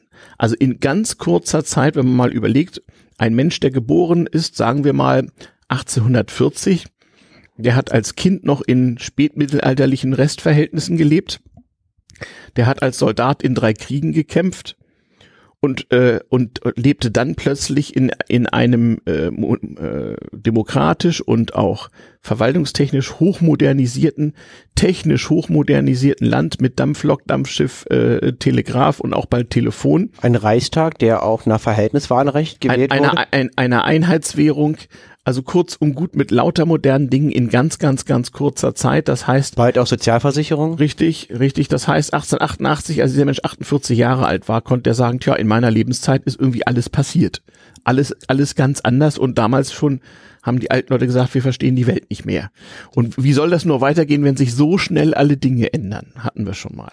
Mhm. Aber ich finde, ich finde, was wir jetzt so die letzten, ich weiß nicht, wie lange wir jetzt hier schon reden, Och, wir reden jetzt hier gerade anderthalb Stunden. ja, in den letzten anderthalb Stunden besprochen haben, kommt für mich heraus, dass Bismarck jemand war, der sehr gut aktuelle Situationen ähm, deuten konnte Mhm. und auch Entwicklungen vorhersehen konnte, wenn er sich in bestimmten, also er konnte bestimmte Entwicklungen antreiben, damit bestimmte Zustände erreicht werden. Ja, und der, der wusste, was er wollte, aber der wusste auch, was er nicht verhindern konnte oder auch mal wollen musste. Das ist ja auch wichtig, wenn man Macht hat. Also äh, Ja. der, der hat sich äh, manchem widersetzt, manches gefördert und manche Dinge, die er nicht verhindern konnte, hat er sich dann zu eigen gemacht. Jetzt hast du ja schon das Jahr 1888. Ähm, Mhm, das berühmte Drei-Kaiser-Jahr, genau. Wollen wir da mal hinwechseln oder wollt ihr Geht ja. zwischendurch noch was anderes ansprechen? Nö, ist eigentlich, ist eigentlich ganz gut. Nicht, zu diesem Zeitpunkt ist das Deutsche Reich einigermaßen konsolidiert. Der Bismarck ist nun mittlerweile seit Jahrzehnten der wichtigste Politiker. Er ist mittlerweile auch gesetzten Alters. Ne, äh, aber 1815 geboren. Genau. Ne, da ist, ist er also mittlerweile 73, also für damalige Verhältnisse ein richtig alter Mann. Genau, und irgendwann, nicht jetzt würde ich, vielleicht kann man auch noch so ein bisschen seinen Charakter nochmal sagen, was, was positiv und was sich in, im Nachhinein nicht ganz optimal ausgewirkt hat auch. Das können wir dann am Anschluss noch machen. Ne? Genau, mal zum Schluss, genau. Dann machen wir erstmal das Drei-Kaiser-Jahr. Mhm. Drei Kaiserjahr, genau. 1888. Genau. Ne? Willi I stirbt, Friedrich der Dritte kommt an die Macht und lebt 100 Tage, bis er an Kehlkopfkrebs stirbt, den er vorher schon hatte. Und dann kommt Willi II. Ja. Ein wahnsinnig interessanter Mensch, mit dem wir vor 100 ja auch sehr oft. Genau. Hört vor 100.de, dann wisst ihr eine Menge über Willi II. Und dass Willi II und der Olle Bismarck sich nicht so gut konnten, ist ja irgendwie klar. Und 1990, äh, 1890 geht dann der Lotse von Bord nach einer schönen Karikatur im, ich glaube, Daily Telegraph ist das. Ja, eine der bekanntesten Karikaturen, glaube ich, die Überhaupt. überhaupt über Bismarck Ne? auch. Genau, Ja, wurde richtig. später nochmal nachgezeichnet, als Helmut Schmidt abging, nicht? Willi II guckt so auf dem Schiff über die Reling und Bismarck geht die, die Gangway runter. Da hat Bismarck eine schöne Anekdote in seinen Memoirien wiedergegeben, in dem Band, Mhm. das erst veröffentlicht wurde, nachdem Wilhelm II. nach Holland ging. Mhm. Und zwar, es war so, dass dann irgendeine Depesche aus Russland kam, Mhm. wo drin stand, ah, es gibt Truppenbewegungen an der deutschen Grenze. Mhm. Und Wilhelm II. sieht das, er ist gerade Mhm. junger König und sagt, Mhm. oh mein Gott, mobil mobilisiert die Armee, wir werden alle sterben. Mhm. Der Russe, der Russe, der Russe kommt. Mhm. Und ähm, ja, Bismarck hat, hat sich das angeguckt und meinte, äh, das, also, also die Depesche ist drei Monate alt, Mhm. also wir wären ja schon längst alle tot, Mhm. wenn das so wäre. Mhm. Und B, der Typ, der das geschrieben hat, der hat keine Ahnung, das wissen alle. Und C, sind jetzt diese Bewegungen schon längst bekannt. Also so war halt die Beziehung zwischen den beiden. Aber das ist ja klar, dass, dass, dass Wilhelm II. das nicht so witzig, witzig findet, wenn er der große Kaiser sein will, dass er da so einen alten Typen vor sich hat, der, am- der ihn immer, immer alles besser weiß, überhaupt nicht horcht und am besten vielleicht oft auch noch recht hat. Mhm. Mhm. Wie gesagt, wobei Bismarck halt auch viele Sachen hat, die nicht aus meiner Sicht suboptimal sind. Das müssen wir auch nochmal dann, wie gesagt, später erwähnen. Das ist jetzt nicht auch der große Held, wie es vielleicht so Mhm. rüberkommt in den letzten Folgen. Mhm. Also Bismarck geht jetzt von Bord. Genau. Sein weiteres Leben zieht er sich jetzt zurück. Ich habe mal, Mhm. Moment mal. willst du noch weiterbleiben im Jahr 1888? Na, beziehungsweise davor. 90? Also gegen dieses Ende 1888 ist ja auch in anderer Beziehung wichtig. Mhm. 1888 ist ja das Jahr, wo lange Konflikte enden. Der mit der katholischen Kirche, dessen wegen wir bis heute erstmal zum Standesamt gehen und dann zum Priester, wenn wir heiraten, weil in Deutschland kein Priester ohne staatliche Genehmigung eine Eheschließung vollziehen kann. Und, also die Demonstration, dass der Staat vor der Kirche steht. Und zum anderen die sogenannten Sozialistengesetze, aber auch die Gesetze zur Einführung der Sozialversicherung. Das heißt, der Kampf und dann auch der Kompromiss mit den Sozialdemokraten und der Einstieg in eine ganz umfassende Modernisierung. Und da muss man sagen, ist Wilhelm II dann schon hilfreich, denn der hat eingesehen, wir leben jetzt hier in modernen Zeiten, der lebte ja auch privat sehr, sehr modern. Mit dem Ende von Bismarcks Regierungszeit war, war schon der Anfang gelegt für die richtige Moderne der Staatswesen, wie wir sie heute kannten. Und das Deutsche Reich hat, da müssen wir mal über Bismarcks Lebens, äh, Lebensspanne hinausgehen, bis 1915, also mitten im Ersten Weltkrieg hinein, eine Reihe von demokratischen Reformen durchgeführt, die, wenn nicht der Erste Weltkrieg so ausgegangen ist, wie er nun ausgegangen ist, die durchaus äh, zu einem Staat hätten führen können, der bis heute womöglich Bestand gehabt hätte. Also es ist nicht ganz ausgeschlossen, hätte man das nur weitergedacht, dass wir so ähnlich wie in England vielleicht heute noch einen Kaiser hätten, allerdings einen, der nicht mehr viel zu sagen hat und ein Parlament, was alles Mögliche beschließt mit Verhältniswahlrecht und mit Provinziallandtagen und Bundesländern und wie wir das heute eben so kennen. Und eventuell wären noch auf dem Tempelhofer Feld Paraden jedes Jahr. Das kann natürlich sein. Wie das mit dem Militarismus weitergegangen wäre, das weiß man natürlich nicht. Denn das Ende von Glanz und Gloria war dann auch der Erste Weltkrieg, aber da seid ihr ja die Experten. Aber in der Tat, also ganz Europa hat 1890 wirklich ein bisschen dumm geguckt, was machen wir denn jetzt? Nicht so Bismarck. Bismarck hat die letzten Jahre seines Lebens ja dazu benutzt, eigentlich all das zu machen, wofür wir ihn oder wodurch wir ihn heute kennen. Also diese ganze nationale Bismarck-Welle so, Bismarck-Hering, Bismarck-Turm in jeder Kleinstadt, Bismarck hier, Bismarck da. Bismarck als bekannteste Persönlichkeit Europas, das kam ja nochmal so richtig wieder, als er als richtig alter Mann dann in Friedrichsruh auf seinem, auf seinem dann schon herzoglichen Landsitz saß. Mhm. Er hat also, wie gesagt, in die Adelskarriere alles gekriegt, was man kriegen kann. Und hat bis 1898 also fleißig Bücher geschrieben und, und äh, den Leuten die Welt erklärt von dort aus.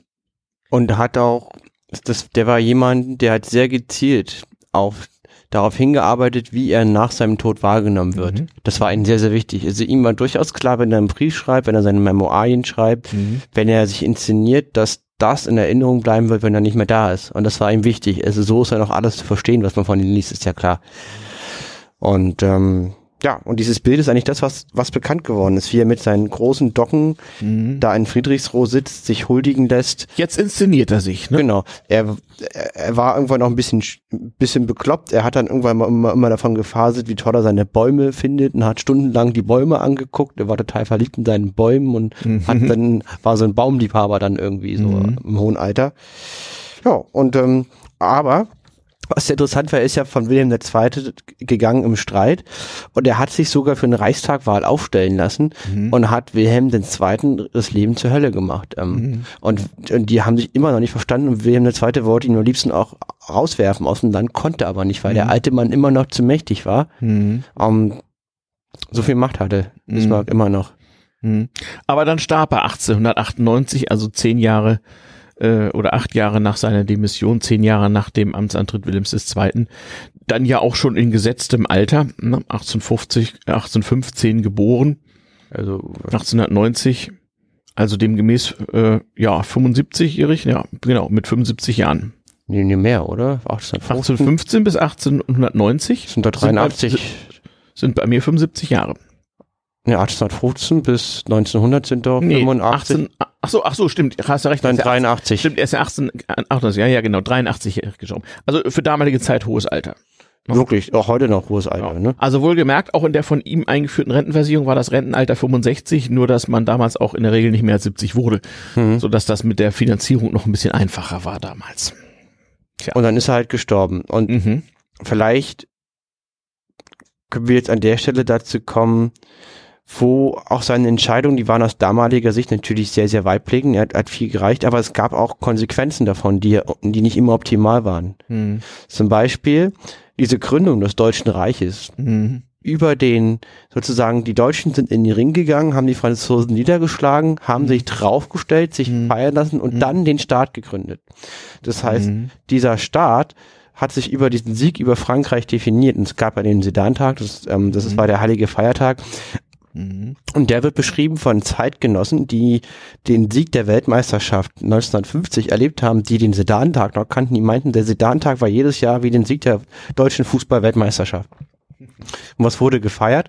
Den Sieg über der Franzosen. Jetzt habe ich mich verschluckt. Sowas. Hm. Und, und Bismarck hat immer militärische Uniformen angezogen. Mhm. Er hatte immer einen Säbel und hat sich beim Mhm. Reden auf diesen Säbel gestützt. Mhm.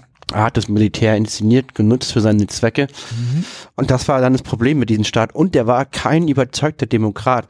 Es sind zwar in seiner Amtszeit viele demokratische Reformen passiert, aber nur weil er musste, weil er Angst hatte vor dem Pöbel, Mhm. nicht weil er ein überzeugter Demokrat war. Mhm. Und mit diesen ererbten Problemen musste das Deutsche Reich dann weiter existieren. Mhm. Und das ist ja auch eine der Ursachen, warum es so gekommen ist, wie es gekommen ist, weil man diesen Mhm. Staat hatte, der den Erzfeind Frankreich an der Mhm. Grenze Mhm. mit den Elsass-Lothringen, was die Franzosen unbedingt wieder haben wollten, mit diesen verstärkten Militarismus. Und das Mhm. waren halt auch Folgen seiner Entscheidungen. Mhm. Mhm. Ja, und er wurde halt äh, idealisiert. Also äh, ganz viele Leute, die der Meinung waren, das sei ja alles nicht mehr das Richtige von rechtem Schrot und Korn und dieser junge Kaiser und ach Gott, oh Gott, und früher war alles besser, für die war der natürlich so eine Ikone. Ja, ähm, und wie gesagt, vieles von dem, was man auch noch so, also ich zumindest auch noch so zum Teil über Großeltern und so, so an Bismarck-Geschichten, Bismarck hier, Bismarck da, Bismarck-Bücher, sonst wie äh, sozusagen vererbt gekriegt und erzählt gekriegt habe, das stammt aus dieser Zeit nach seinem Ab äh, äh, Rücktritt als Kanzler und äh, in diesem letzten Jahrzehnt, wo er sich so, so richtig äh, äh, zur Legende von sich selbst inszeniert hat. Das hatte der halt recht gut drauf. Mm. Und äh, später ja auch. Also natürlich, nachdem der Erste Weltkrieg verloren war und in, in der Weimarer Republik viele Deutsche dem Kaiserreich nachtrauten, da hieß man, ja, mit Bismarck wäre das alles nicht passiert und das war ja der einzig echte, wahre, rechte, gute und so weiter und so fort. Ähm, so dass das immer noch guten Namen hat. Ne? Und man kann nach wie vor Spirituosen unter den Namen Fürst Bismarck bestellen oder in Berlin sagt man, glaube ich, Otto. Und äh, dann kriegt man irgendwie Korn. Und Bismarck-Heringe, äh, ich glaube, die Originalen kommen aus Stralsund, gibt's auch überall und, Und immer noch. Und immer noch, genau. So bis Bismarck-Denkmäler. Massenweise Bismarck-Türme, Bismarck-Denkmäler, Bismarck-Straßen, ähm, Das Bismarck. soll wohl erst wieder von den Sozialisten mit Lenin übertroffen worden sein, die Deutschen Ja. mit ihren Bismarck-Denkmälern. Ja, ich glaube, nur Lenin gab's öfter oder so ähnlich. ich glaube, ja, ja. man konnte im Ersten Weltkrieg auch Bismarck-Denkmäler auch noch nageln. Es gab ja diese, diese Nagelungen, Ja, man Kriegsnagelung. Mhm. gegen, gegen eine, also man konnte so einen Nagel kaufen, Mhm. die flossen dann rein in die, äh, für die Hilfe des Mhm. Ersten Weltkrieges, Mhm. für das Militär. Dann konnte man halt nageln und äh, ich glaube, man konnte auch einen Nagel in eine Bismarck-Statue mit reinhauen. Mhm. Also man konnte Bismarck nageln. Man konnte Bismarck nageln. Ah, ja, sehr, sehr merkwürdig. Hat man die nicht alle eingeschmolzen, weil man die Bronze braucht irgendwie? Keine Ahnung. Nee, nee, das, da gab's, also es wurden So ja auch noch Statuen eingeweiht. Mhm. Okay. Tja, da sehen wir mal. Irgendwer wadert hier. Bin ich das? Hm. Keine Ahnung. Ja, wir werden sehen. Hm, hört sich wirklich äh, seltsam an. Oder das ist und die moderne Technik hier an Bord dieser Raumstation. Das kann natürlich auch sein. Es hört sich nach Atmen an. Wer weiß, wer weiß, wer weiß. Irgendwer wadert hier ganz deutlich. Ähm, okay, wollen wir es mal versuchen zusammenzubinden. Also warum im Rahmen von damals TM dieser Typ? Also ich habe eben schon versucht, was für technische Entwicklung zu beschreiben, was für technische Entwicklung in dessen Zeit alles so dazugekommen sind. Mhm. Ja. Das ist ja schon was Modernes irgendwie auch.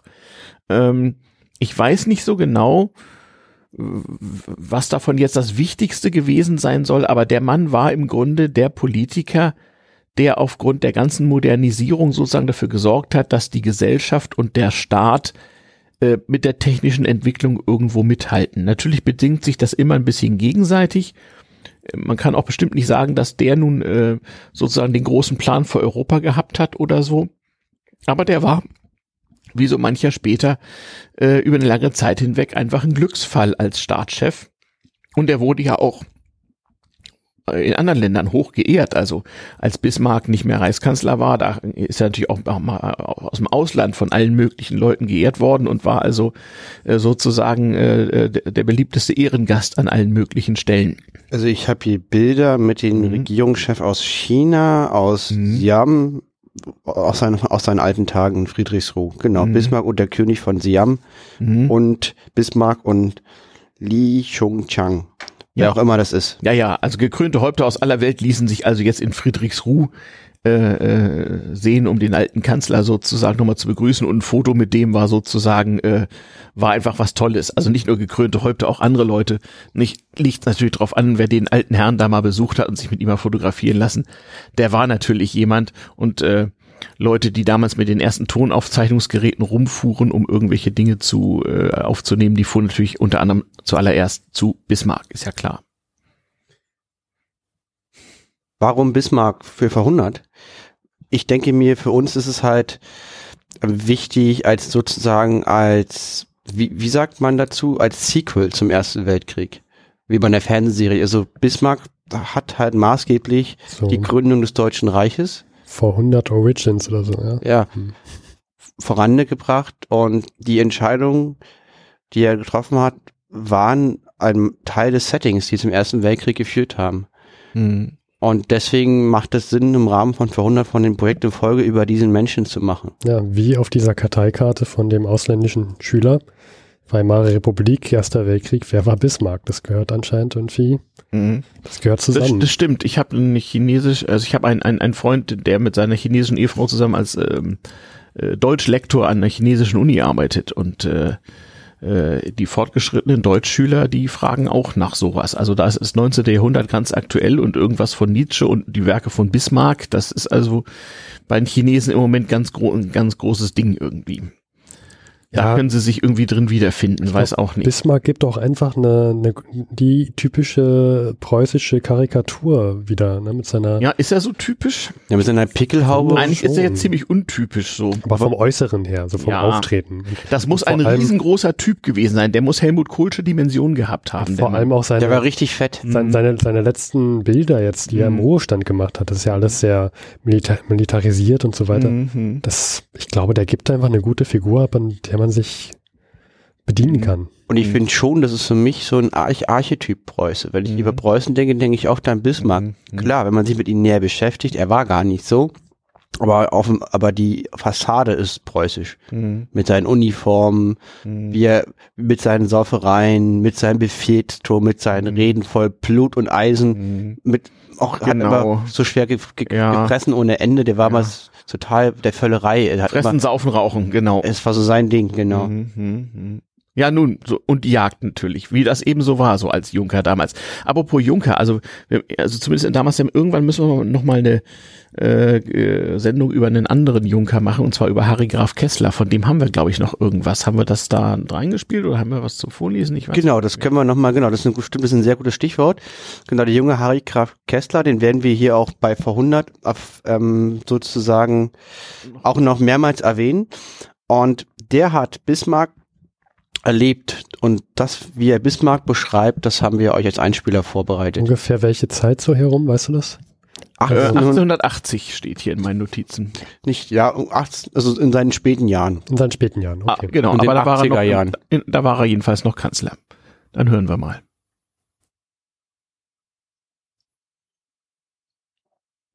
Harry Graf Kessler hat eine Ansprache geschildert, die der alte Bismarck vor Studenten hielt und viele Zeugnisse belegen, dass Rückschlüsse auf den jüngeren Sprecher erlaubt sind. Auch hier war das Thema eher martialisch. Kessler sagt,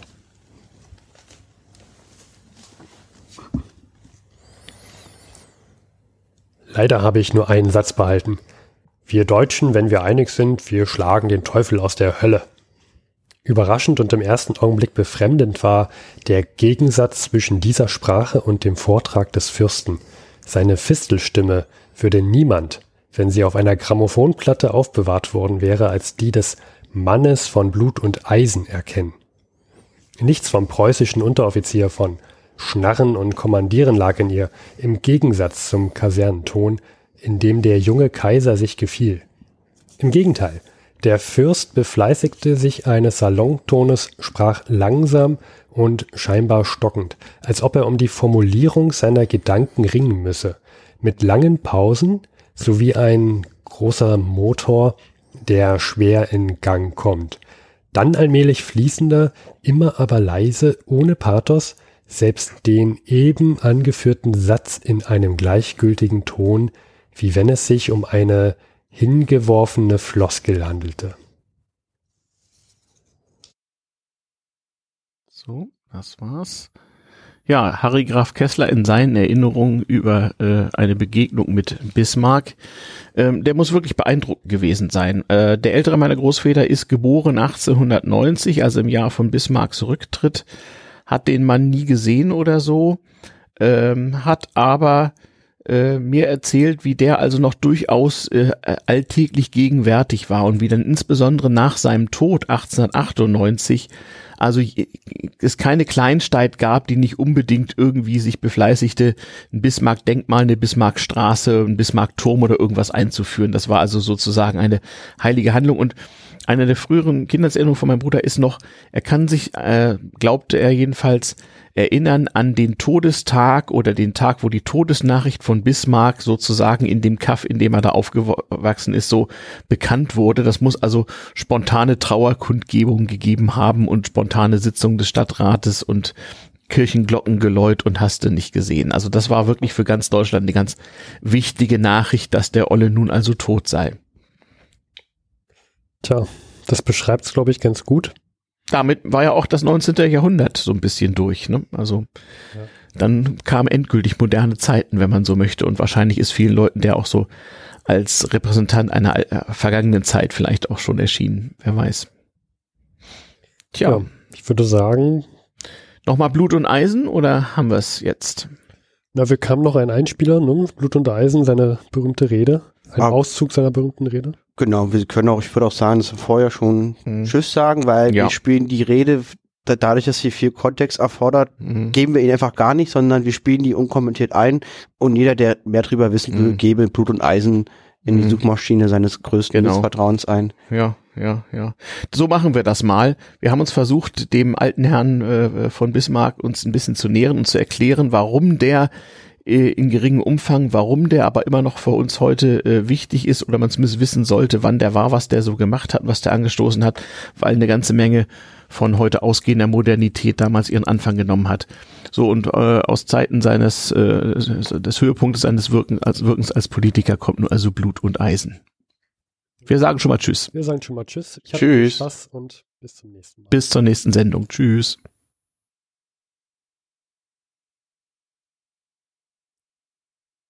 Nicht auf Preußens Liberalismus sieht Deutschland. Bayern, Württemberg, Baden mögen dem Liberalismus Nachlass gewähren, darum wird ihnen doch keiner Preußens Rolle anweisen. Preußen muss seine Kraft zusammenfassen und zusammenhalten auf den günstigen Augenblick, der schon einige Male verpasst ist.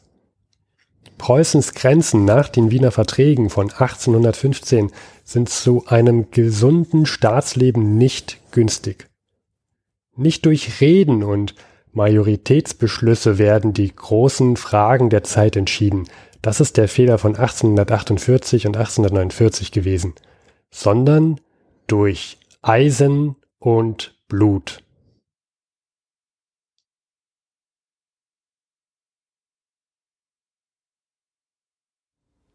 Und zum Schluss sind wir nochmal Luis und Steffen, danke fürs Zuhören. Wenn euch die Folge gefallen hat oder auch nicht gefallen hat, könnt ihr uns einen großen Gefallen tun. Ruft uns doch bitte an unter der 030 814 55339. das ist unser Anrufbeantworter. Da gehen wir nicht persönlich ran. Ihr könnt uns dort eine Nachricht hinterlassen. Bitte sagt an, wenn ihr nicht direkt in der Folge von uns eingespielt werden möchtet. Ansonsten könnt ihr auch info etwa 100.de eine Mail schreiben, aber 030 814 55339 bitte anrufen. Weiter könnt ihr uns unterstützen, wenn ihr wollt, unter Patreon, PayPal, Flatter Amazon Wunschliste. und auf Honig. Oder bewertet uns auf iTunes. Vielen Dank fürs Zuhören.